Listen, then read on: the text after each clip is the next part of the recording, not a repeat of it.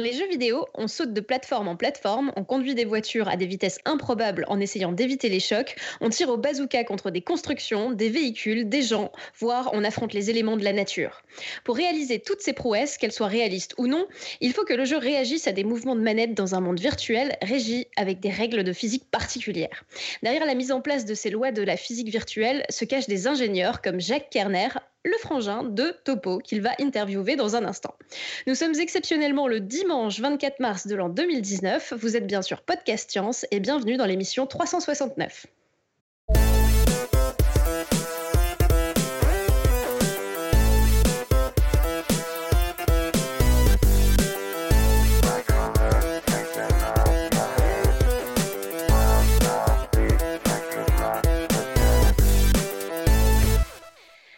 Aujourd'hui, comme nous sommes dimanche et qu'il n'y a presque personne, c'est moi et Léa qui vais servir de maîtresse de cérémonie. Et on va commencer l'émission par notre tour de table avec euh, notre invité, Jacques, depuis Brooklyn. Bonjour. Euh, le frère de Jacques, donc Pierre Kerner, le célèbre, le fameux, depuis Paris. Hello. Euh, nous avons Pascal depuis l'Alsace à la technique. Salut. Et euh, pour l'instant, c'est tout. Euh, au sommaire de cette émission, nous aurons donc l'interview de Jacques Kerner, le pitch de la semaine prochaine, et c'est déjà bien pour un dimanche parce que euh, voilà, hein, Pierre nous a assez fait bosser. donc je te laisse la parole, Pierre, et bienvenue Jacques dans l'émission. Merci. Merci Eléa. Eh bien, écoute, euh, je te propose d'aller bille en tête, mon petit frérot. Euh, on va euh, explorer avec toi un petit peu le métier que tu fais et d'abord peut-être ton cursus vers l'industrie du jeu vidéo. Et donc, avant d'aborder finalement la thématique de la physique des jeux vidéo, on va peut-être te présenter. Est-ce que tu peux te présenter et en particulier nous expliquer le cursus scolaire et professionnel que tu as suivi avant d'arriver à travailler sur la physique des jeux vidéo? Alors euh, oui, donc je suis euh, euh, je suis un programmeur de jeux vidéo et donc je suis né, j'ai grandi à, à Paris. quand on parle du cursus scolaire qui m'a conduit à être programmeur de jeux vidéo, faut faut voir qu'il y a quand même une énorme partie de mon éducation qui provient plutôt de ma famille ou de ou que j'ai fait en autodidacte parce que mhm. euh, dans le dans l'éducation, il y avait assez peu de choses qui étaient euh, qui étaient euh, associées à ça, même si bon, j'avais une grande base de, physique et de maths traditionnelles, mhm. mais tout ce qui concernait le, la, la, programmation, c'était quand même assez limité. Donc moi, j'aime bien parler de, aussi des des choses qui sont plutôt associées, enfin, qui qui m'ont qui ont fait de moi un programmeur. Donc déjà à la base, c'était j'ai un père qui était euh, qui est physicien, euh, professeur de physique de mathématiques à l'université euh, Jussieu. Mhm. Et donc ça, ça, ça a beaucoup, ça m'a beaucoup pu influencer. Et puis j'ai une mère documentaliste pour les, les, personnes à handicap qui était très douée pour l'animation et un peu obsessive compulsive. C'est-à-dire quand, quand il y avait un truc sur sur une euh, sur une table fallait toujours que ça soit fallait toujours que ça soit euh, que, que, les coins soient parallèles euh, au, coin de la table etc enfin elle, elle, était très très organisée comme ça donc j'étais complètement prédestiné à la programmation quoi. On entend bien que tu es à Brooklyn hein. On peut apprécier les sirènes ah oui oui oui. c'est vachement cool. Ouais ça malheureusement il y a rien que je puisse faire non non t'inquiète. Et on en profite pour faire des bisous à nos parents hein. bisous bisous. Ouais et puis j'avais aussi, euh, aussi un oncle, euh, Jurek qui, euh, qui m'a bien coaché euh, et ouvert les yeux sur l'informatique, particulièrement sur les, différents types de langages de programmation. Ensuite, j'étais, je suis allé au, lycée Maurice Ravel, dont, dont vraiment, je dirais l'intérêt principal du, de, de, de, ce collège et lycée, c'était un excellent réseau d'échange de disquettes de jeux vidéo sur PC. Donc euh, ça, ça, a vraiment euh, lancé mon, mon, intérêt pour, euh, pour les jeux vidéo et la bidouille. parce que, que pour, pour, les jeunes générations, tu peux expliquer ce que c'est qu'une disquette? Alors une disquette, c'était un, un, un, un, carré en plastique et métal ou, qui était en fait une espèce de mini disque dur ou qu'on pouvait qu'on peut mettre dans qu'on mettait dans le dans le PC enfin c'était l'équivalent des clés USB ce que ça avait euh, soit 720 kg, soit kilo, kilobytes, soit 1,4 euh, méga, 1,4 mégabytes.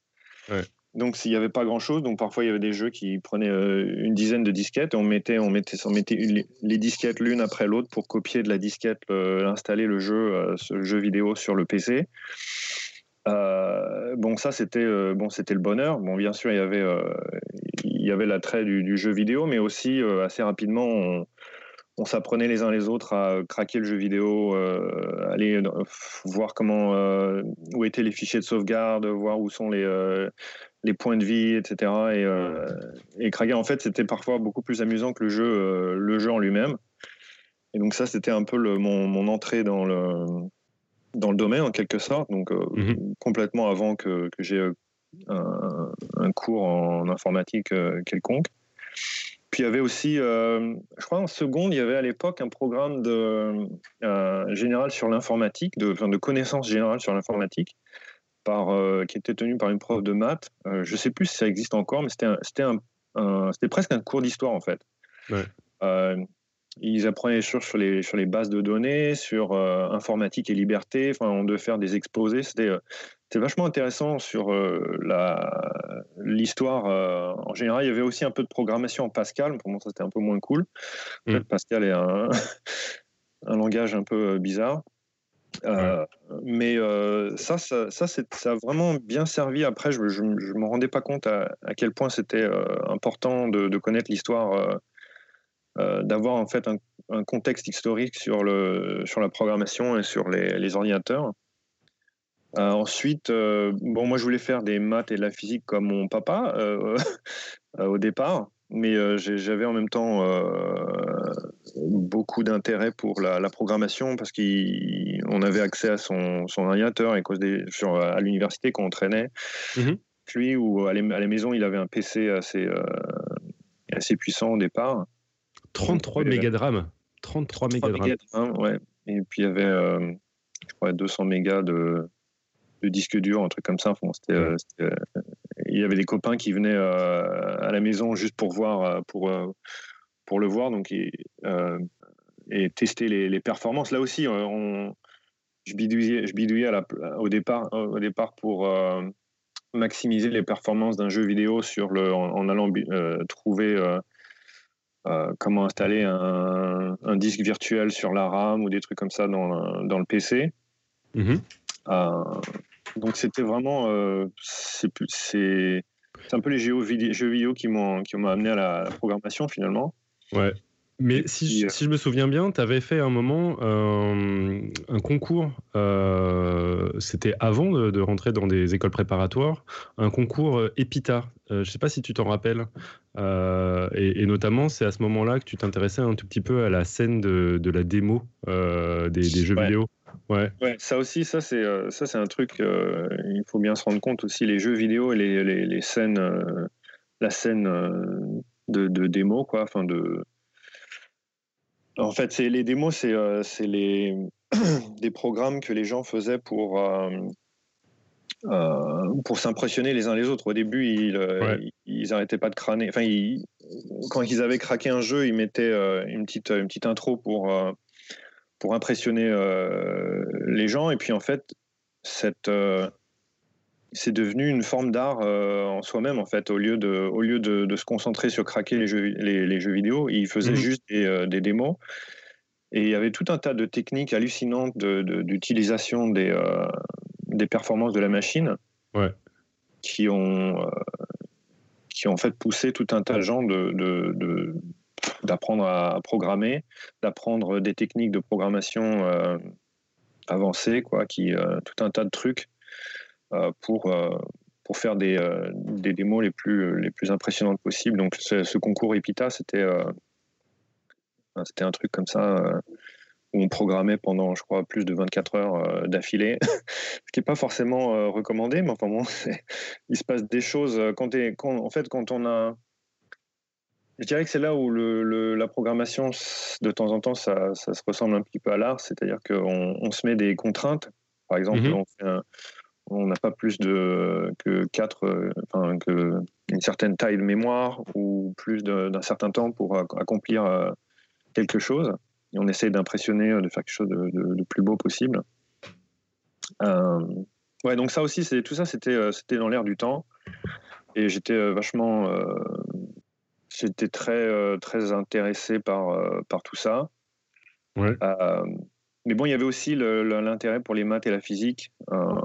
Et donc, j'ai fait une école prépa au lycée Charlemagne, puis une école d'ingénieur à, Strasbourg. À l'époque, ça s'appelait l'ENSPS. Maintenant, ça s'appelle Télécom Strasbourg à l'époque, en fait, j'ai fait tous mes stages euh, en programmation pour contrebalancer la physique, pour euh, qui, m'intéressait aussi, mais qui aussi, mais pour, pouvoir quand même euh, avoir un maximum de d'aptitude de programmation. Mais à ce moment-là, est-ce que tu visais le travail dans le jeu vidéo ou au contraire, tu voulais juste mêler potentiellement la physique et l'informatique? C'était quoi ton, ton but? Ouais, non, à l'époque, c'était uniquement pour mêler la physique et la, et, euh, la programmation. Je voulais faire de la simulation euh, sans, sans, vraiment savoir euh, dans quel domaine. Enfin, je n'avais pas vraiment de... Je voulais juste mêler... moi, moi, ce qui m'intéressait, c'était c'était le, sujet, en fait, de, et, la méthode. Parce que la, programmation, ça me passionnait. Et les maths et la physique, j'aimais bien ça aussi et euh, mêler les deux, quelle que soit l'application en quelque sorte. C'est euh, et mêler les deux, le, champ, c'est nécessairement la simulation ou il y aurait d'autres choses que tu aurais pu explorer à ce moment-là? Non, j'aurais pu explorer d'autres choses à ce moment-là. Euh, je pense qu'il y avait aussi des trucs sur la, simulation biologique, par exemple, par exemple avec les, les réseaux de, de, neurones. et des choses comme ça. C'était pas forcément euh, c'était pas forcément de la simulation physique, non. Ça, aurait pu euh, être de l'intelligence artificielle. Ah aussi, ouais, d'accord. Ouais, d'ailleurs, je, me souviens que tu en parlais à, un certain moment, peut-être qu'on pourra l'évoquer. Et du coup, euh, tu as commencé par travailler dans de la simulation, mais c'était ton, premier travail, c'était pas du tout dans les jeux vidéo. Est-ce que tu peux nous parler un petit peu de cette expérience, sachant que c'est l'armée, je sais pas si tu es encore sous secret défense. Euh, non, ouais, bon, je peux pas parler de, détails, euh, mais euh, je sais même pas si je m'en rappelle, je m'en souviens. Mais effectivement, au début, donc j'ai commencé ma carrière à Paris. J'ai travaillé pendant cinq ans en tant que prestataire de service. Donc, je, je savais que je voulais faire de la programmation. J'ai tout de suite commencé à regarder s'il y avait des choses dans la réalité virtuelle. il y avait une société de, de prestataires qui s'appelle Octal, euh, qui existe toujours d'ailleurs, et euh, qui était spécialisé dans le, dans le domaine de, de la, la, réalité virtuelle. Et euh, bon, bah, j'ai passé un entretien d'embauche direct en fait avec Tom. À l'époque, ça s'appelait Thomson Training and Simulation, qui s'appelle maintenant Thales, Thales Training and Simulation. Donc, euh, parce que c'est comme ça que les prestataires, en fait, euh, pour, pour, pour, pouvoir savoir si euh, ils allaient embaucher une personne, ils, ils faisaient souvent directement l'entretien avec la personne qui allait, qui allait te, te faire travailler au départ. Ouais. Donc j'ai fait un entretien là-bas et ça s'est bien passé. Ils m'ont embauché. Donc j'ai travaillé pendant deux ans et demi, deux ans, deux ans et demi chez Thales. Ouais.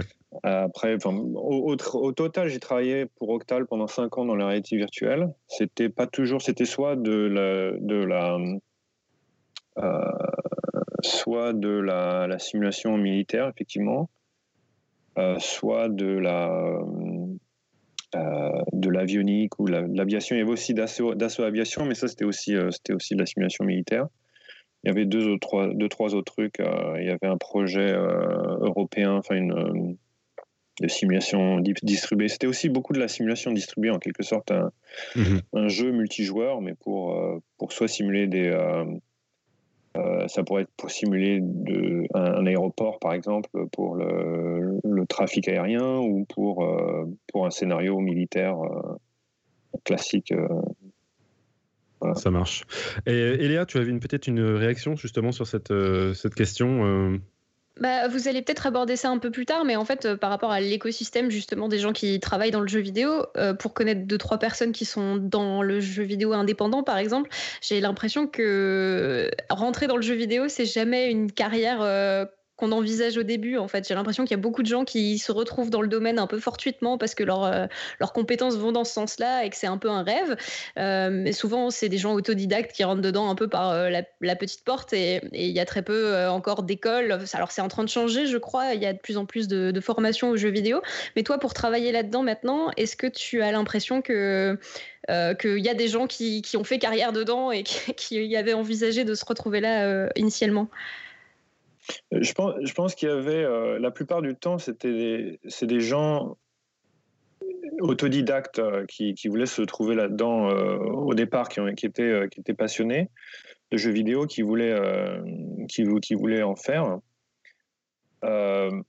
moi, c'était un peu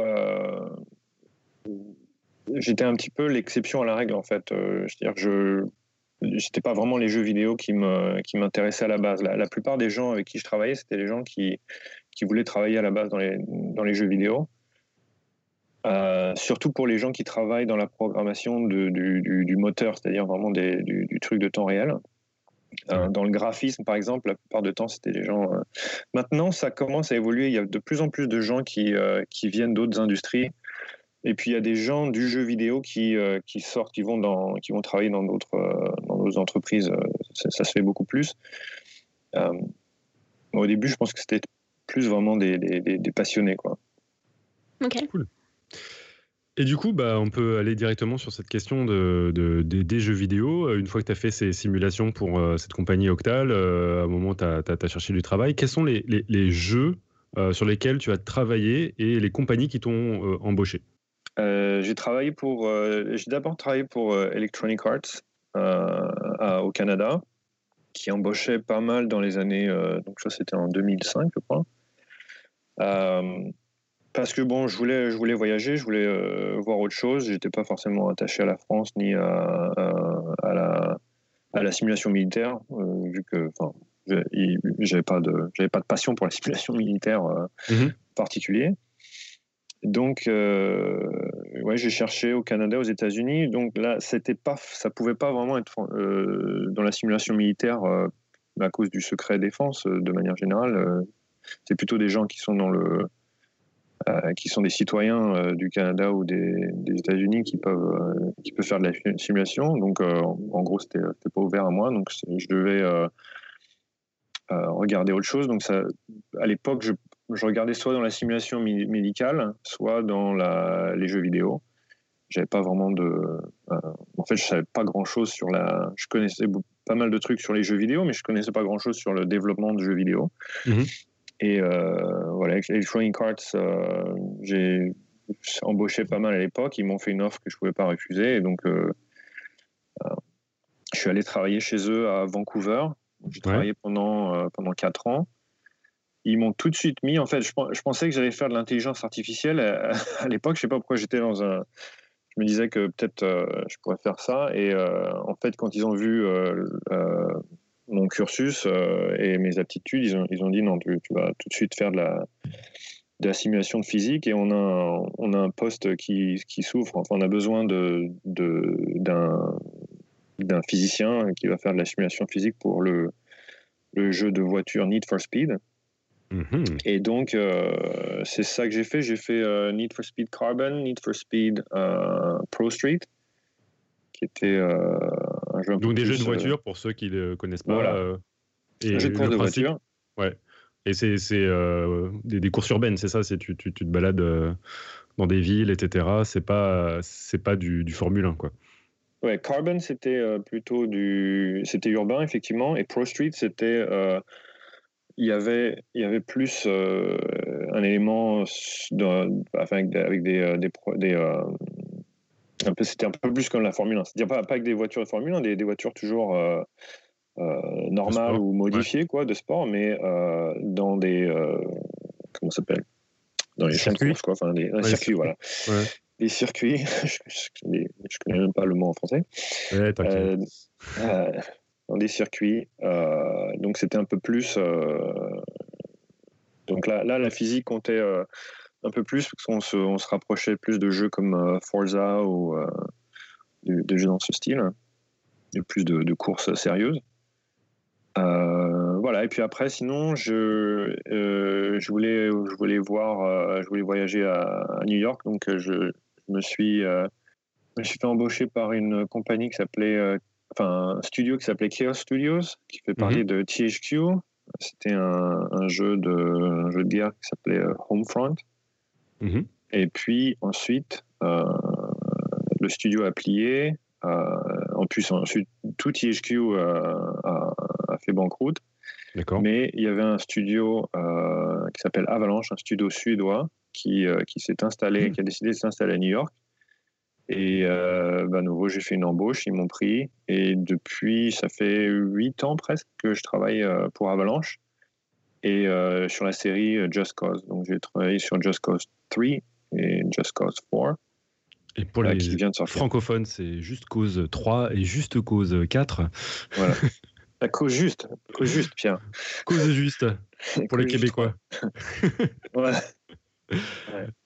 Alors donc là, on a bien compris sur quel type de jeu vidéo tu vas euh, fonctionner, et mais je voulais que quand même les, gens se rendent compte un peu de ce que représente ton métier. Et du coup, pour dévoiler les similitudes de ton travail avec d'autres industries, je pourrais te poser la question suivante. Si tu sortais maintenant du monde des jeux vidéo, vers quel type d'entreprise tu pourrais naturellement postuler selon toi? Ouais, donc si, si je sortais du, du, monde du jeu vidéo, ouais. Donc ça, ça, ça, dépend de ce sur, sur quoi on travaille. Moi, moi, en ce qui me concerne, ce serait plutôt. Euh, ça pourrait être, en ce moment, ça pourrait être la, la robotique, par exemple, avec euh, Boston Dynamics, ou euh, ça pourrait être la simulation aérospatiale ou les, les systèmes embarqués. Par exemple, Lockheed Martin ou SpaceX ou Blue Origin ou peut-être Boeing, je sais pas où, la simulation automobile avec Uber qui font pas mal de simulations pour les, euh, les voitures. Euh, ok, ouais. Donc pas mal d'applications dans le vrai monde avec justement des, des, interfaces entre la, machine et, et les transports, là, tel, que tu le décris. D'accord. Ok. Euh, moi, j'en avais une qui me paraissait un peu naturelle, mais c'est peut-être justement des a priori. Euh, il y, a des grands studios maintenant de jeux vidéo et on compare volontiers euh, l'industrie des jeux vidéo avec celle du cinéma. quel est ton avis là-dessus? Est-ce que c'est légitime? Et est-ce que toi, tu pourrais être embauché là pour, je sais pas, moi, faire le, le nouveau Marvel qui va sortir ou je ne sais quoi? Ouais, pour, dans, les, dans les effets spéciaux, effectivement, ou dans l'animation, c'est de plus en plus euh, similaire en fait. Euh, je pense que euh, bah déjà d'une partie, je, pense qu'une partie la, raison pour laquelle on compare de plus en plus les jeux vidéo au cinéma, c'est aussi la, taille de la taille de l'industrie. C'est-à-dire que je pense qu'aujourd'hui, financièrement, les jeux vidéo, ça représente à peu près la moitié de la, taille de l'industrie du cinéma au niveau de, je crois que c'est dans les 130, euh, dans les 100 milliards de dollars euh, de, de, chiffre d'affaires. Chiffre d'affaires par an. Ouais. Je crois que le cinéma c'est à peu près deux fois ça. Je crois cinéma et télé, je sais plus, je, sais plus. Mais euh, donc, mais aussi au niveau de la croissance, les, jeux vidéo sont, sont encore en, pleine croissance. Il y a un potentiel de, une capacité de croissance plus grande que dans le, cinéma, je pense. Mm-hmm. Et il y a des jeux vidéo, par exemple euh, Grand Theft Auto 5, mhm. euh, qui, et Grand Theft Auto Online, qui ont fait 6 euh, milliards de bénéfices. Alors ça, c'est, c'est, ça n'existe pratiquement pas dans, dans, les, dans les films. c'est, je crois que le, le, le, truc le plus comparable, c'était Harry Potter, mais toute la franchise qui a fait 7 milliards euh, de dollars. Ah, d'accord. Donc il y a, y, a, y a, parfois des sorties de jeux vidéo qui font un, chiffre d'affaires euh, immense quoi, par rapport au, au, cinéma. Donc déjà, rien qu'au niveau de la taille financière, je dirais ça commence à, ça commence à être comparable. Ouais, mais aussi, effectivement, euh, de plus en plus les techniques qui sont utilisées dans, le, dans, les, dans les effets spéciaux. Et puis maintenant, il y a, une, il y a il y a une, une sous, une sous-partie de cette industrie du cinéma qui est le, cinéma d'animation qui utilise mhm. des, techniques de plus en plus similaires en fait à tous les films de Pixar hein, qui sont et donc toi, techniquement, tu penses qu'avec tes compétences, tu pourrais être embauché assez facilement ou au contraire, ça serait euh, perçu comme quelque chose d'exotique, de, quoi, qu'un mec qui, travaille dans le jeu vidéo veuille euh, tout soudainement aller euh, à Hollywood pour travailler sur un film de Pixar, par exemple? Non, non, c'est non, ça se fait, ça, ça se fait par exemple le, dans le sens aussi, par exemple le, dans notre équipe, le, gars qui est le lead du, du de la graphique, enfin du, du graphisme, mhm. et a, travaillé son, a travaillé chez Pixar par exemple. Ah, euh, donc il y a surtout dans, surtout dans le graphisme, je pense que c'est, euh, mais maintenant de plus en plus aussi dans la simulation. Ok. ça devient de, il y a vraiment un échange euh, de, de personnes. Hein. Il y a des, passerelles entre les deux, ça se fait, ça se fait assez bien quoi. Cool.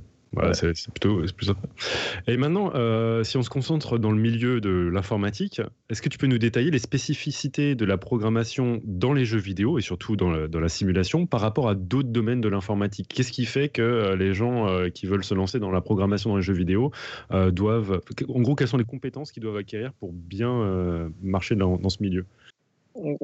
D'abord, je pense que c'est un peu ce qu'un collègue à Electronic Arts euh, disait, c'est, euh, il disait c'est it's all smoke and mirrors. C'est, euh, tout, tout, ça, c'est, c'est, des effets spéciaux en fait. C'est, D'accord.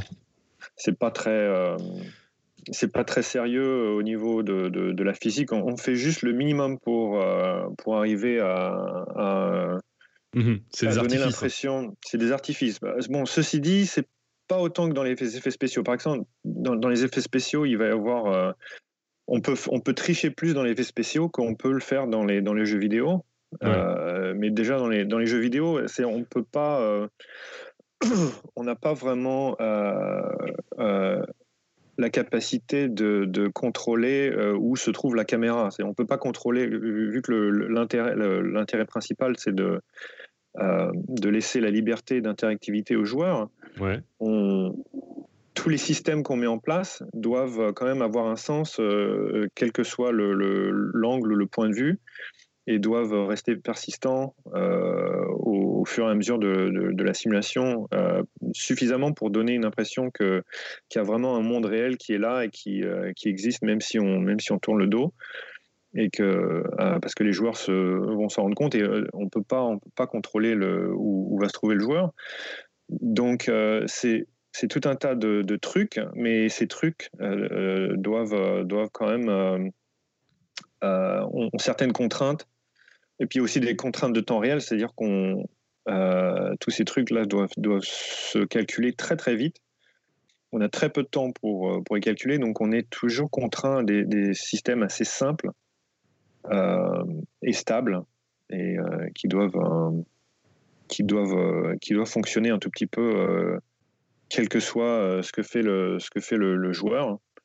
Donc ça, je pense que c'est un petit peu, euh, mais, mais bon, ils sont pas forcément euh, réalistes, quoi. Donc c'est un petit peu la spécificité du jeu vidéo. Et je pense là, une autre spécificité, c'est un peu la, méthodologie dans les jeux vidéo. Il y a une certaine culture de programmation dans le jeu vidéo, et il y a aussi une, une, très grosse concurrence. Et ça ça nous pousse à faire des choses à l'arrache. En fait, euh, il y, a, peu de tests unitaires. Tout marche un, peu euh, au, bout de ficelle, au chewing gum. C'est un peu euh, du MacGyver. C'est toujours un peu bricolé à, la demande. Et les, les, équipes sont aussi assez petites comparées à la richesse du produit que le, nombre de choses que, que, fait un jeu vidéo. Donc, on teste, on teste juste à la fin. On a, on a on a un service de qualité qui, quand même teste le jeu vers la fin, mais c'est toujours, euh, on a toujours tout un tas de bugs vers la fin et tout le, toute la production est euh, tout en tout est encore, enfin tout pète euh, sans arrêt quoi.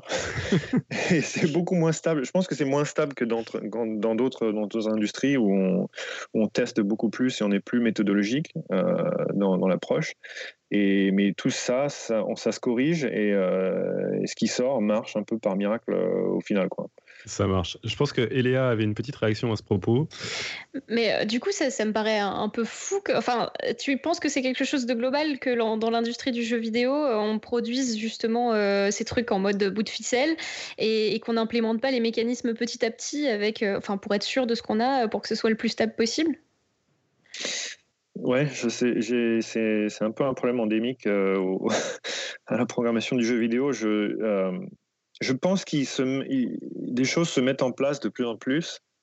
Euh, mais ça prend du temps en fait et euh, la, concurrence, euh, ceux, qui ont pu sortir des jeux vidéo qui ont eu un succès, c'était ceux qui ont pu impressionner le public en premier en, mettant devant le public des choses qui, qui ne, auxquelles ils ne pouvaient pas résister. Et ça, ça passe par, par cutting corners, comme ils disent. Enfin, en gros, c'est ce, c'est la on prend des raccourcis, quoi. On prend des raccourcis, c'est ceux qui, ceux qui, euh, qui, euh, qui ont gagné. Enfin, c'est qui ont réussi à faire des choses les plus impressionnantes au début, et les, les, les joueurs ne regardent rarement en fait euh, ce qui se passe derrière. Et puis si ça crache, c'est pas là, c'est pas, c'est pas comme dans l'avionique, quoi. C'est pas, c'est pas une catastrophe. J'imagine, euh, que c'est aussi une contrainte de, bah, de durée de financement, c'est-à-dire que vous avez toujours des temps très limités pour sortir un projet et, et du coup, et du coup, vous n'avez pas le temps de faire les choses bien, quoi. en gros. Ouais, voilà, c'est la, concurrence et puis la, y a, y a la, la, les conséquences sont pas si horribles que ça et c'est euh, ce qui pousse, c'est vraiment de faire le truc qui va impressionner les joueurs le plus, euh, le plus possible. Donc, ce qui se passe derrière et mais bon, euh, c'est vrai que à la, au long terme, si c'est si c'est n'importe quoi à l'intérieur, c'est euh, ça, pose des problèmes à long terme aussi. Donc, euh, au fur et à mesure, avec l'industrie qui devient qui devient un peu plus mature, je pense qu'on commence à remplacer ces méthodologies et puis aussi des moteurs de jeu qui sortent, qui sont bien faits, qui, qui rentrent de plus en plus en, en concurrence avec avec ce que les gens sans moteur de jeux vidéo pourraient, pourraient faire euh, par eux-mêmes. Quoi. Ben, écoute, j'allais te poser la question justement sur, euh, sur euh, les moteurs de jeu. Je me réservais un tout petit peu, mais est-ce que tu peux en une phrase dire ce que c'est qu'un moteur de jeu? Alors, un moteur de jeu, je crois que ça, c'est deux choses. Soit c'est le, le moteur de jeu, c'est-à-dire juste l'exécutable, c'est-à-dire le, la chose qui exécute le jeu, mmh et toutes, les, toutes les couches qui en, qui en font partie. C'est un peu comme un système, un système d'exploitation, c'est ça? C'est euh, ouais, c'est-à-dire il y a beaucoup de, il y a beaucoup de, il y a beaucoup de, parties, il y a des couches, euh, il y a des couches de d'abstraction de, la plateforme effectivement, des couches de device drivers, etc. Et puis il y a des couches de plus en plus abstraites. Après il y a des, librairies de maths, de physique, machin. Et ensuite il y a des, des couches qui sont de plus en plus abstraites jusqu'aux couches de gameplay qui vont être les euh, des couches de gestion de la mission, des, couches d'intelligence artificielle, véhicules, armes, euh, systèmes comme ça, et qui, qui, utilisent toutes les couches d'en bas. Et, en fait, tout ça, c'est un jeu vidéo qui, euh, qui va. Le jeu vidéo, en fait, a, donc le moteur a, tout ça inclus. Mm-hmm. Je crois que de, temps en temps, on utilise aussi le moteur vidéo pour inclure aussi tous les outils qui, qui permettent de faire le jeu vidéo, de construire le contenu du jeu vidéo. Donc ça, c'est euh, l'exécutable, mais aussi euh, l'éditeur qui va avec. Par exemple, Unity, on parle de Unity Engine, mais bon, c'est... Euh, je ne suis jamais sûr si on parle de, du, programme qui sort, qui fait le jeu, ou si, si c'est le, le, Unity, les, tools, qui, les, outils qui permettent de, de faire le, le contenu. D'accord, ok, ça marche. Bah, oh, écoute, on, réservera ça justement, euh, cette question de, moteur euh, pour, pouvoir vraiment euh, comprendre quand tu vas nous parler de ce que c'est que la, la, simulation en temps réel. mais là, une dernière question justement sur cette, sur ce, cette manière de fonctionner de l'industrie. Euh, oui, désolé, je reviens peut-être sur un truc un, peu personnel, mais euh, c'est un, problème que j'entends souvent euh, chez les développeurs de jeux vidéo, que c'est un peu toujours rapide et, avec des bouts de ficelle. Est-ce que c'est pas frustrant pour, pour un programmeur, pour quelqu'un qui fait de la physique au, quotidien, d'aller toujours, d'être toujours dans le rush et, de faire ça à moitié, quoi? Ouais, si, il y a, pas mal de frustration, mais je pense qu'il y a aussi il y a aussi un désir de liberté, c'est-à-dire euh, il, y a, vraiment une tension entre ce, désir d'expression et euh, bon, j'ai une idée, je veux, le, faire le plus vite possible parce que je veux montrer euh, comment ce que je peux faire, ce que je sais faire et, passer à, autre chose. Et c'est en, conflit avec je, voudrais bien faire un système qui va qui va tout régler jusqu'à la fin des temps. Quoi. Et bon, c'est du software, donc ça, ça, ça existe dans d'autres domaines. C'est juste que l'équilibre entre ces deux, ces deux forces qui sont en conflit est un petit peu biaisé dans le jeu vidéo vers, vers la rapidité d'exécution. Mais ça, existe en fait partout parce qu'on se rend bien compte que quand, quand on fait un système,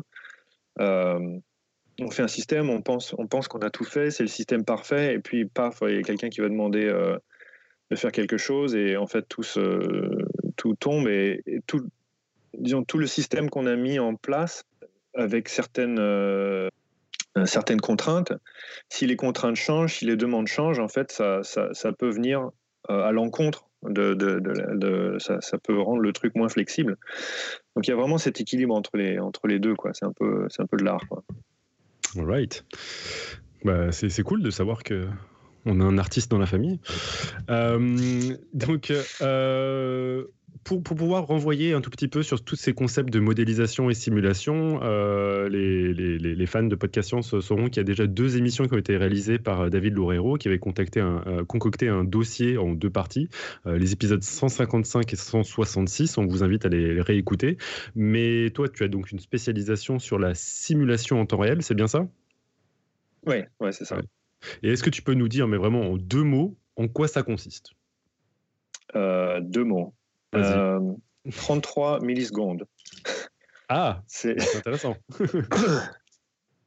en gros, toutes les. Euh, ou alors temps réel, en, en, gros, c'est en deux mots. C'est. Euh, tout, tout doit être calculé en, en soit 33 millisecondes si on est en, 30 images par seconde, soit en 16, 16 millisecondes en gros si on est en 60, 60 images par seconde. Et quand on dit tout, c'est-à-dire on doit dessiner toute la scène, c'est-à-dire tous les objets qui sont devant nous, on doit les faire, mmh. euh, on doit les, dessiner de manière plus réaliste possible. il y a tout un de, tas de choses qui vont là-dedans. Il y a des, il y a des millions de, de, triangles à, représenter, à texturer. Et en même temps, il faut euh, déterminer euh, les collisions entre tous les objets. Si on est dans un, dans un système.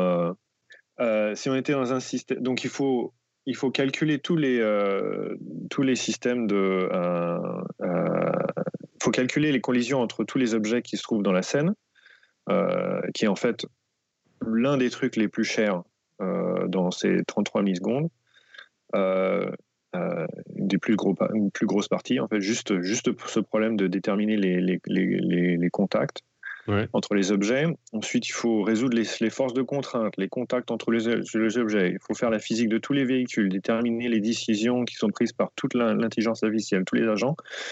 Euh, je sais pas, tout, tout, tout, ce que fait le jeu vidéo, il faut le, il faut le calculer en, 33, euh, millisecondes. 33 millisecondes. Et, euh, et, ça inclut la, le, dessin de tout ça. Et ça, c'est c'est une contrainte énorme en fait. Il y a très très peu de, de temps. Ah, mais c'est génial. Bah, enfin, pour résumer euh, la simulation euh, en temps réel, dit 33 millisecondes, je trouve ça assez, euh, assez génial. Donc, ça, c'est très, très cool. moi, je me, je me, posais des questions. C'est quand il y a des grands bugs, comme dans les jeux Bethesda, Elder Scrolls, qui sont réputés justement pour leurs bugs où tu tapes sur un ennemi et il va à 4 km au-dessus de, au de toi. Est-ce que c'est la faute de, du département de physique Est-ce que c'est la faute de, de gens comme toi? Oui. D'accord. Sans aucun euh, doute. D'accord. Et pourquoi, en gros, c'est. Du coup, sur, sur tes épaules, euh, il y a énormément de pression pour que le jeu ne bug pas. C'est ça, en gros, l'idée? Ouais, enfin, bon, il y a, y, a, y, a, y a, tout un tas de raisons qui vont dans un, dans un bug. Au final, euh, c'est le. on est censé tester tout ça, quoi. Donc, c'est.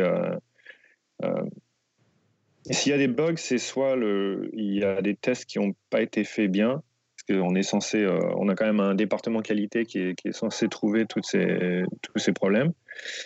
Mais bon, on ne trouve pas toujours, toujours tout. Et puis, euh, il y a une différence entre. Euh, il est difficile en fait de, de trouver, de tester un jeu de manière aussi, aussi complète que, vont le faire les, euh, des millions de joueurs. Au final, on peut pas battre, euh, on peut pas battre ça. C'est pour ça que, en principe, par exemple, les, jeux multiplayer ont, toujours tout un tas de bugs parce qu'il était impossible de d'embaucher un million de personnes qui vont qui vont tester, qui vont tester le jeu en même temps, qui vont essayer de jouer le, jeu en même temps, c'est impossible. Donc il y a toujours tout un tas de, choses. on entend beaucoup de, bugs, de plaintes, etc. Mais il faut, comprendre que vraiment les, les,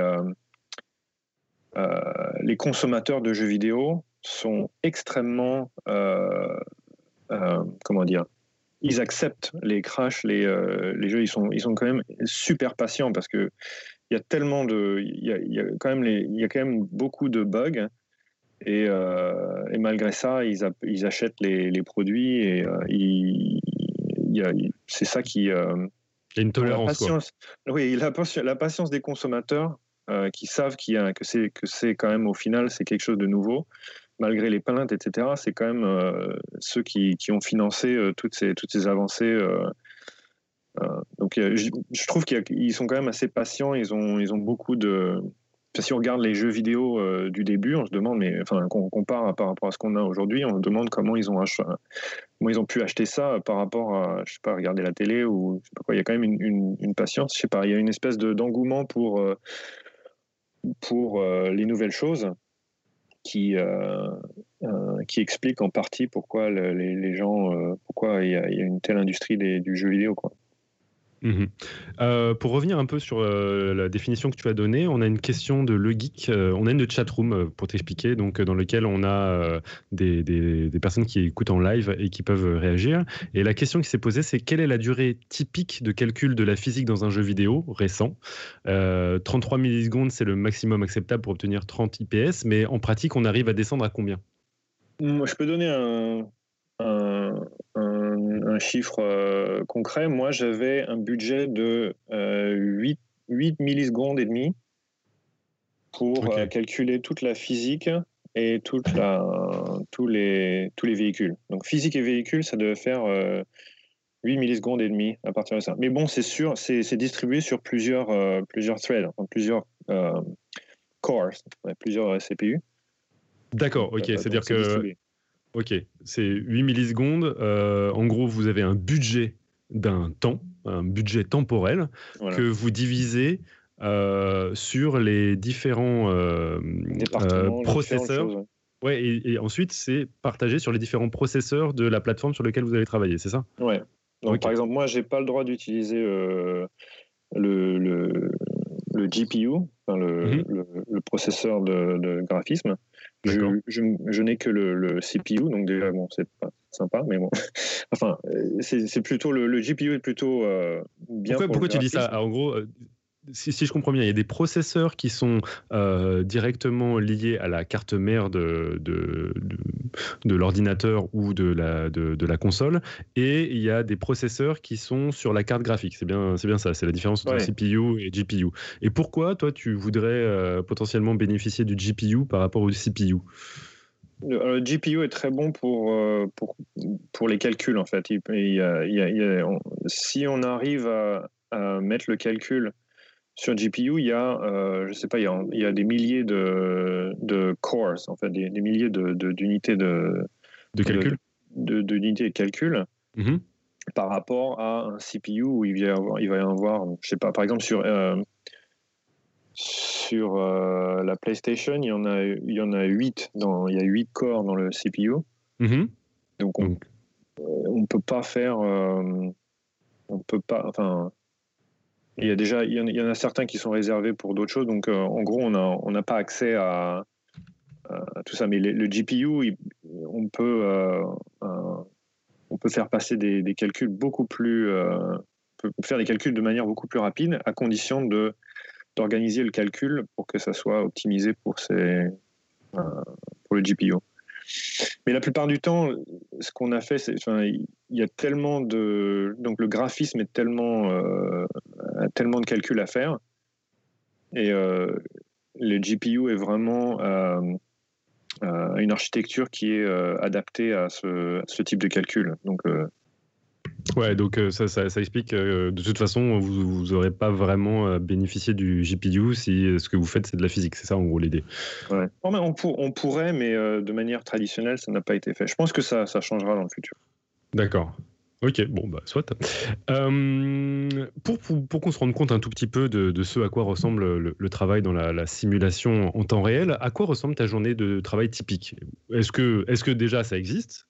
Une journée typique pour, euh, pour ton travail Et euh, si oui, à quoi ça ressemble? En principe, en fait, on, on pense qu'un programmeur, ça, passe son temps à tapoter sur un clavier. Je pense qu'il y a environ 30% euh, de programmation et le, reste, c'est de la discussion, en fait. Euh, soit, soit on est en, on discute avec, euh, on chatte avec d'autres programmeurs, soit on, leur, on, on, parle directement avec, avec les membres de son équipe ou des membres d'autres départements, soit dans le design, etc., pour comprendre ce qu'ils veulent faire avec le jeu vidéo, qu'est-ce que, comment les choses devraient être faites de manière technique par exemple, j'ai un bureau open space qui est parfois euh, assez bruyant, mais euh, c'est fait comme ça pour pouvoir favoriser la communication. Donc en fait, il y, a énormément de communication. De, On est tout le temps en train de se lever, aller voir un, collègue euh, et discuter de quelque chose, d'un problème, d'un bug ou de, de, comment, comment on va procéder pour résoudre un certain problème. Ok. Good. Beaucoup de bah, discussions. Très bien, ok. Et euh, un autre truc euh, qui, dont on parle souvent dans les jeux vidéo, c'est cette notion de patchage. On patch des jeux. Euh, généralement, il y a des mises à jour via des, plateformes pour pouvoir gérer les soucis. Est-ce que toi, tu as déjà participé au patchage d'un jeu? Et si oui, comment ça se passe? Oui, j'ai déjà, j'ai déjà participé à ça plusieurs fois. La plupart du temps, c'est pour euh, corriger tout un tas de bugs qui, justement, dont on parlait, euh, qui, sont, qui sont passés euh, au travers des, de, la maille de, de test par le, département de, qualité. Et donc, généralement, c'est de plus en plus souvent, ça se fait de plus en plus souvent, surtout aussi, aussi à cause des, des jeux multijoueurs. Ouais. on va en fait remplacer l'exécutable tout de suite par un, nouvel exécutable qui, est, qui a été euh, où il y a tout un tas de, de bugs qui ont été euh, qu'on a corrigés. L'exécutable, tu peux expliquer un tout petit peu ce que c'est? L'exécutable, c'est le fichier qui contient justement euh, ce dont on parlait plus tôt, c'est-à-dire toutes les couches de, d'abstraction successive qui, qui, permet au. C'est en fait le, le, programme qui est lancé par le, le joueur. D'accord, ok. qui, fait, qui joue le jeu. Et puis il y a généralement, il y a l'exécutable, c'est le programme, et il y a mhm. les, données, euh, les données qui sont euh, sur, le, sur le disque dur hein, ou qui sont, qui sont téléchargées. Donc l'exécutable, généralement, est beaucoup plus petit que le, le contenu du jeu. En gros, l'exécutable, euh, c'est ce qui contient toutes les commandes pour pouvoir lancer le jeu, c'est ça? Ouais, en gros. Le, programme, ouais. C'est les, les, instructions, les instructions qui, qui définissent le, le, programme qui disent, euh, qui disent à l'ordinateur de euh, lire les, euh, ce que la manette, lit ce que le joueur fait sur la manette, fait quelques calculs et si on se faisait allume, ce pixel en vert. Ok, si on se faisait une petite analogie avec le, vivant, ce serait l'ADN du, du, jeu. Et après, en fonction de ce que fait la cellule, eh ben, elle va chercher l'information dans telle partie de l'ADN. Enfin, l'ADN, euh, je ne sais pas. Ça, là, c'est une, une, question très, très intéressante. Je ne sais pas. Je suis. Euh, Arrête de tout ramener à la biologie, Pierre. Bah écoute, il faut, faut, faut, que je comprenne mon frère, tu vois, donc il faut que je ramène à ce que je comprends moi, tu vois. je pense que l'ADN, en fait, l'ADN, ce serait le contenu et euh, le, le, ARN Messenger ou les, enfin, les, trucs qui font. Euh, les ARN Messager, oui. Qui, qui, vont lire les, les, bouts de l'ADN et qui vont faire des choses avec. C'est plutôt ça le programme, je pense. L'ADN, la, c'est le, serait plutôt le contenu. Enfin, c'est, je sais pas. C'est un peu. Euh, Bon, ça a discuté. Excuse-moi, je t'ai lancé sur un truc. je pense que ce serait une discussion passionnante d'essayer de trouver euh, les parallèles, mais. Euh, ouais, ok. D'accord, donc on a bien compris maintenant que euh, pour un patchage, ce que tu as donc déjà fait, c'est manipuler l'exécutable. Et ça peut être aussi, ça peut être aussi le contenu effectivement. Parfois, y a, on, patch aussi le contenu. Et ça, c'est euh, moins populaire parce que c'est des gigas de, données et c'est pas forcément facile. Ça dépend de comment est-ce qu'on comment est-ce qu'on a organisé le, contenu. Donc, euh, est-ce qu'on peut juste rajouter du contenu ou est-ce qu'on peut juste rajouter du contenu qui va remplacer du contenu qui, qui ne marche pas très bien? Ou alors est-ce qu'on va juste remplacer complètement le contenu par un, par une, un, nouveau contenu? Ok. Ça, c'est. Ok, euh, tout à l'heure, tu, évoquais justement ces moteurs, hein, les, moteurs, les engines euh, en anglais. Il semble que euh, tu nous as un peu expliqué ce que ce que c'était et ton préféré en ce moment, j'ai regardé un tout petit peu ce que, sur quoi tu travaillais, c'est le Apex Engine. Et on entend aussi parler récemment, et tu viens de l'évoquer, c'était Unity. donc, toi, justement, euh, pour, pour, un peu se rendre compte ce que c'est que les moteurs, qu'est-ce qui te permet d'évaluer la qualité d'une engine? Qu'est-ce que tu fais concrètement qui permet de savoir ah cette engine elle est cool et cette euh, autre engine elle est pas cool? Ouais, ça se prononce engine. Engine? Euh, ouais, engine. Apex Engine ou Unity Engine. Ouais. C'est alors ça dépend en fait. faut... Ça dépend du jeu qu'on fait. Donc en fonction de il y a tout un tas de jeux qui, qui peuvent se faire très bien avec euh, des, euh, des, moteurs de jeu qui sont, euh, qui sont disponibles, qui sont pas chers. après, quand, quand, on est avec des, des jeux dont on veut avoir, on, veut pousse, faire pousser les performances ou on veut faire on veut modifier le moteur de manière à pouvoir faire exactement ce qu'on veut, être en contrôle d'exactement ce qu'on ce qu'on veut. Ça peut devenir plus difficile avec, euh, avec des moteurs euh, qui, sont, qui sont disponibles. Euh. par exemple, bon, les moteurs principaux en ce moment, c'est Unreal, Unity, il y a, une, il y a Godot aussi, il y a Ogre, il y a quelques... Mais ceux, qu'on ceux dont on entend parler le plus souvent, c'est Unreal et Unity. Ensuite, euh, les... il y a aussi des, euh, des, moteurs de jeu qui sont euh, des moteurs propriétaires qui ne sont pas commercialisés. Par exemple, Electronic Arts, ils ont Frostbite, Rockstar, ils ont Rage, et nous, à Avalanche, on a Apex. Et ça, c'est c'est utilisé en interne et c'est pas commercialisé, mais on a, on a, un, on a un meilleur contrôle du, du résultat en fait. Euh, parce qu'on on a tout le code source et on peut le changer, on peut le, modifier comme on veut. Alors que euh, Unreal, Unity, on, a ce qu'on a et si ça, convient à notre utilisation, c'est bien. Sinon, c'est pas forcément facile à, modifier euh, complètement.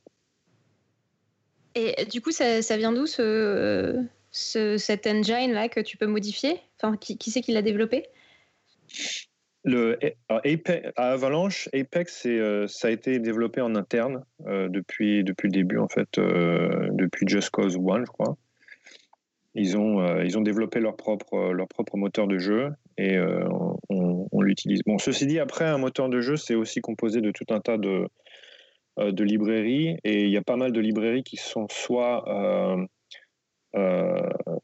open source et euh, qu'on peut utiliser de manière euh, commerciale complètement libre. Ou alors, ce sont des choses qu'on achète, par exemple, euh, pour le, enfin le, une sous-partie de, du moteur Apex, c'est Havoc. On utilise, ça c'est, on utilise en fait un moteur de physique qui est fait par par une autre compagnie qui maintenant qui fait partie de Microsoft. Donc on a, on a un accord de licence avec eux et on, on utilise leur, euh, le moteur pour, euh, pour justement faire la partie difficile de calcul des, euh, des collisions et de, de ce qu'on appelle le solver, c'est-à-dire calcul des, résoudre les contraintes et les contacts pour avoir une simulation stable entre tous les objets qui, qui se cognent ou qui, se, qui se, sont les uns sur les autres.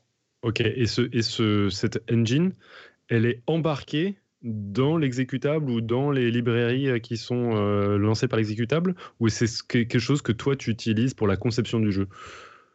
Le, Donc le moteur, le, moteur tel que moi j'emploie ce mot, c'est l'exécutable. C'est en fait euh, une version de ce moteur, c'est l'exécutable. À chaque fois, le, c'est une version de l'exécutable, en fait. De, une, une, version de ce moteur, c'est euh, le, jeu qui sort, en fait. Euh, D'accord, vous altérez le moteur jusqu'à ce qu'il réponde au mieux à ce que vous voulez faire dans le jeu. Voilà, ouais. Oh, ok. donc nous, on, a plusieurs versions de ce moteur pour chaque jeu, en fait. Euh, Et donc il y a une partie qui est partagée en interne, donc toutes les couches qu'on peut, qui sont, qui sont agnostiques au, au jeu qu'on qu'on va sortir. Et puis il y a, tout, il y a, une couche au-dessus qui est, qui sont, du code qui est vraiment spécifique au jeu qu'on va, qu'on va sortir. Super cool. Euh, maintenant, euh, donc toi, nécessairement, euh, tu, utilises ces moteurs, mais aussi tu utilises la physique, la physique, la vraie, celle que on connaît dans le monde. Et est-ce qu'il y a des phénomènes physiques que tu as découverts en, travaillant sur la physique des jeux vidéo? Ouais, j'ai découvert plein de choses. surtout que bon, les, les modèles qu'on apprend à, l'école sont parfois, ils sont très bien pour pour comprendre un petit peu comment fonctionne la physique, mais c'est parfois très simplifié ça suffit pas pour, euh, pour faire une simulation qui est réaliste. Euh, donc il y a, j'ai dû apprendre euh, un certain nombre de choses sur le tas, sur par exemple les phénomènes de, friction, friction microscopique à faible vitesse, comprendre comment ça marche. Et il y a certaines choses, de, certaines simplifications qui marchent bien dans la physique qu'on utilise, mais en fait, ça ne suffit pas pour faire euh, des, euh, une simulation réaliste ou alors la, physique du pneu. Bon, ça, c'est des choses, euh, on va pas apprendre ça à l'école, c'est trop, c'est trop, spécifique. Voilà. Ou les hmm. forces de frottement sur un bateau et, les choses qui sont vraiment. et c'est ça qui est un peu passionnant, c'est que on est tout le temps. on doit faire quelque chose qui. On doit simuler le monde réel de manière euh, convaincante. Et donc, ça nous pousse à, à se plonger dans certains livres, euh, euh, dire ben, alors comment marche un bateau Ouais, c'est cool. alors que j'aurais jamais, j'aurais jamais regardé ça. Je, je, ne possède pas un bateau, mais je connais deux trois trucs sur les, sur les bateaux. Ça t'a donné de, envie d'acheter un yacht ou Ouais. Et la programmation, de manière générale, c'est assez, surtout la simulation, c'est très, comment dire, que j'appelle c'est très introspectif dans le sens où ça pousse à essayer de comprendre euh, la nature, la nature des choses. Euh, pourquoi ça bouge de cette manière-là Quand on est obligé de le simuler, on est obligé de comprendre ou, ou au moins de se faire un modèle qui marche, qui va, qui va convaincre d'autres humains que, que, si, si, c'est vraiment un bateau que tu vois. Ouais, et ça, c'est assez génial parce que je me suis posé la question après c'est est-ce qu'il y a des éléments de la physique réelle qui sont du coup pas adaptés pour les jeux vidéo? Parce que ce qui se passe dans la nature, la vraie, c'est trop farfelu ou trop fade pour, euh, pour un joueur, du coup Ouais, Bon, déjà, toute la mécanique quantique, à mon avis, c'est euh, c'est tellement loin de, l'expérience humaine, ça vaut, enfin, ça vaut vraiment pas la, la peine de. de Bon, ceci dit, bon, ce serait, ce serait assez tripant de faire un, un, jeu, là-dessus, mhm. sur la mécanique quantique, euh, bon, sur, sur ce sujet-là, mais bon, disons, dans la simulation, euh, commencer à. Il y a tout, où la. la euh, la, relativité, par exemple, dans les jeux vidéo, je pense que c'est assez. Euh, on n'en a pas vraiment. Euh, on, on l'utilise pas, quoi. Mais bon, bien sûr, sauf si on fait un jeu là-dessus, à mon avis, ça serait passionnant. Il y a un jeu, par exemple, qui est un jeu super tripant, je crois, qui était sur la quatrième dimension.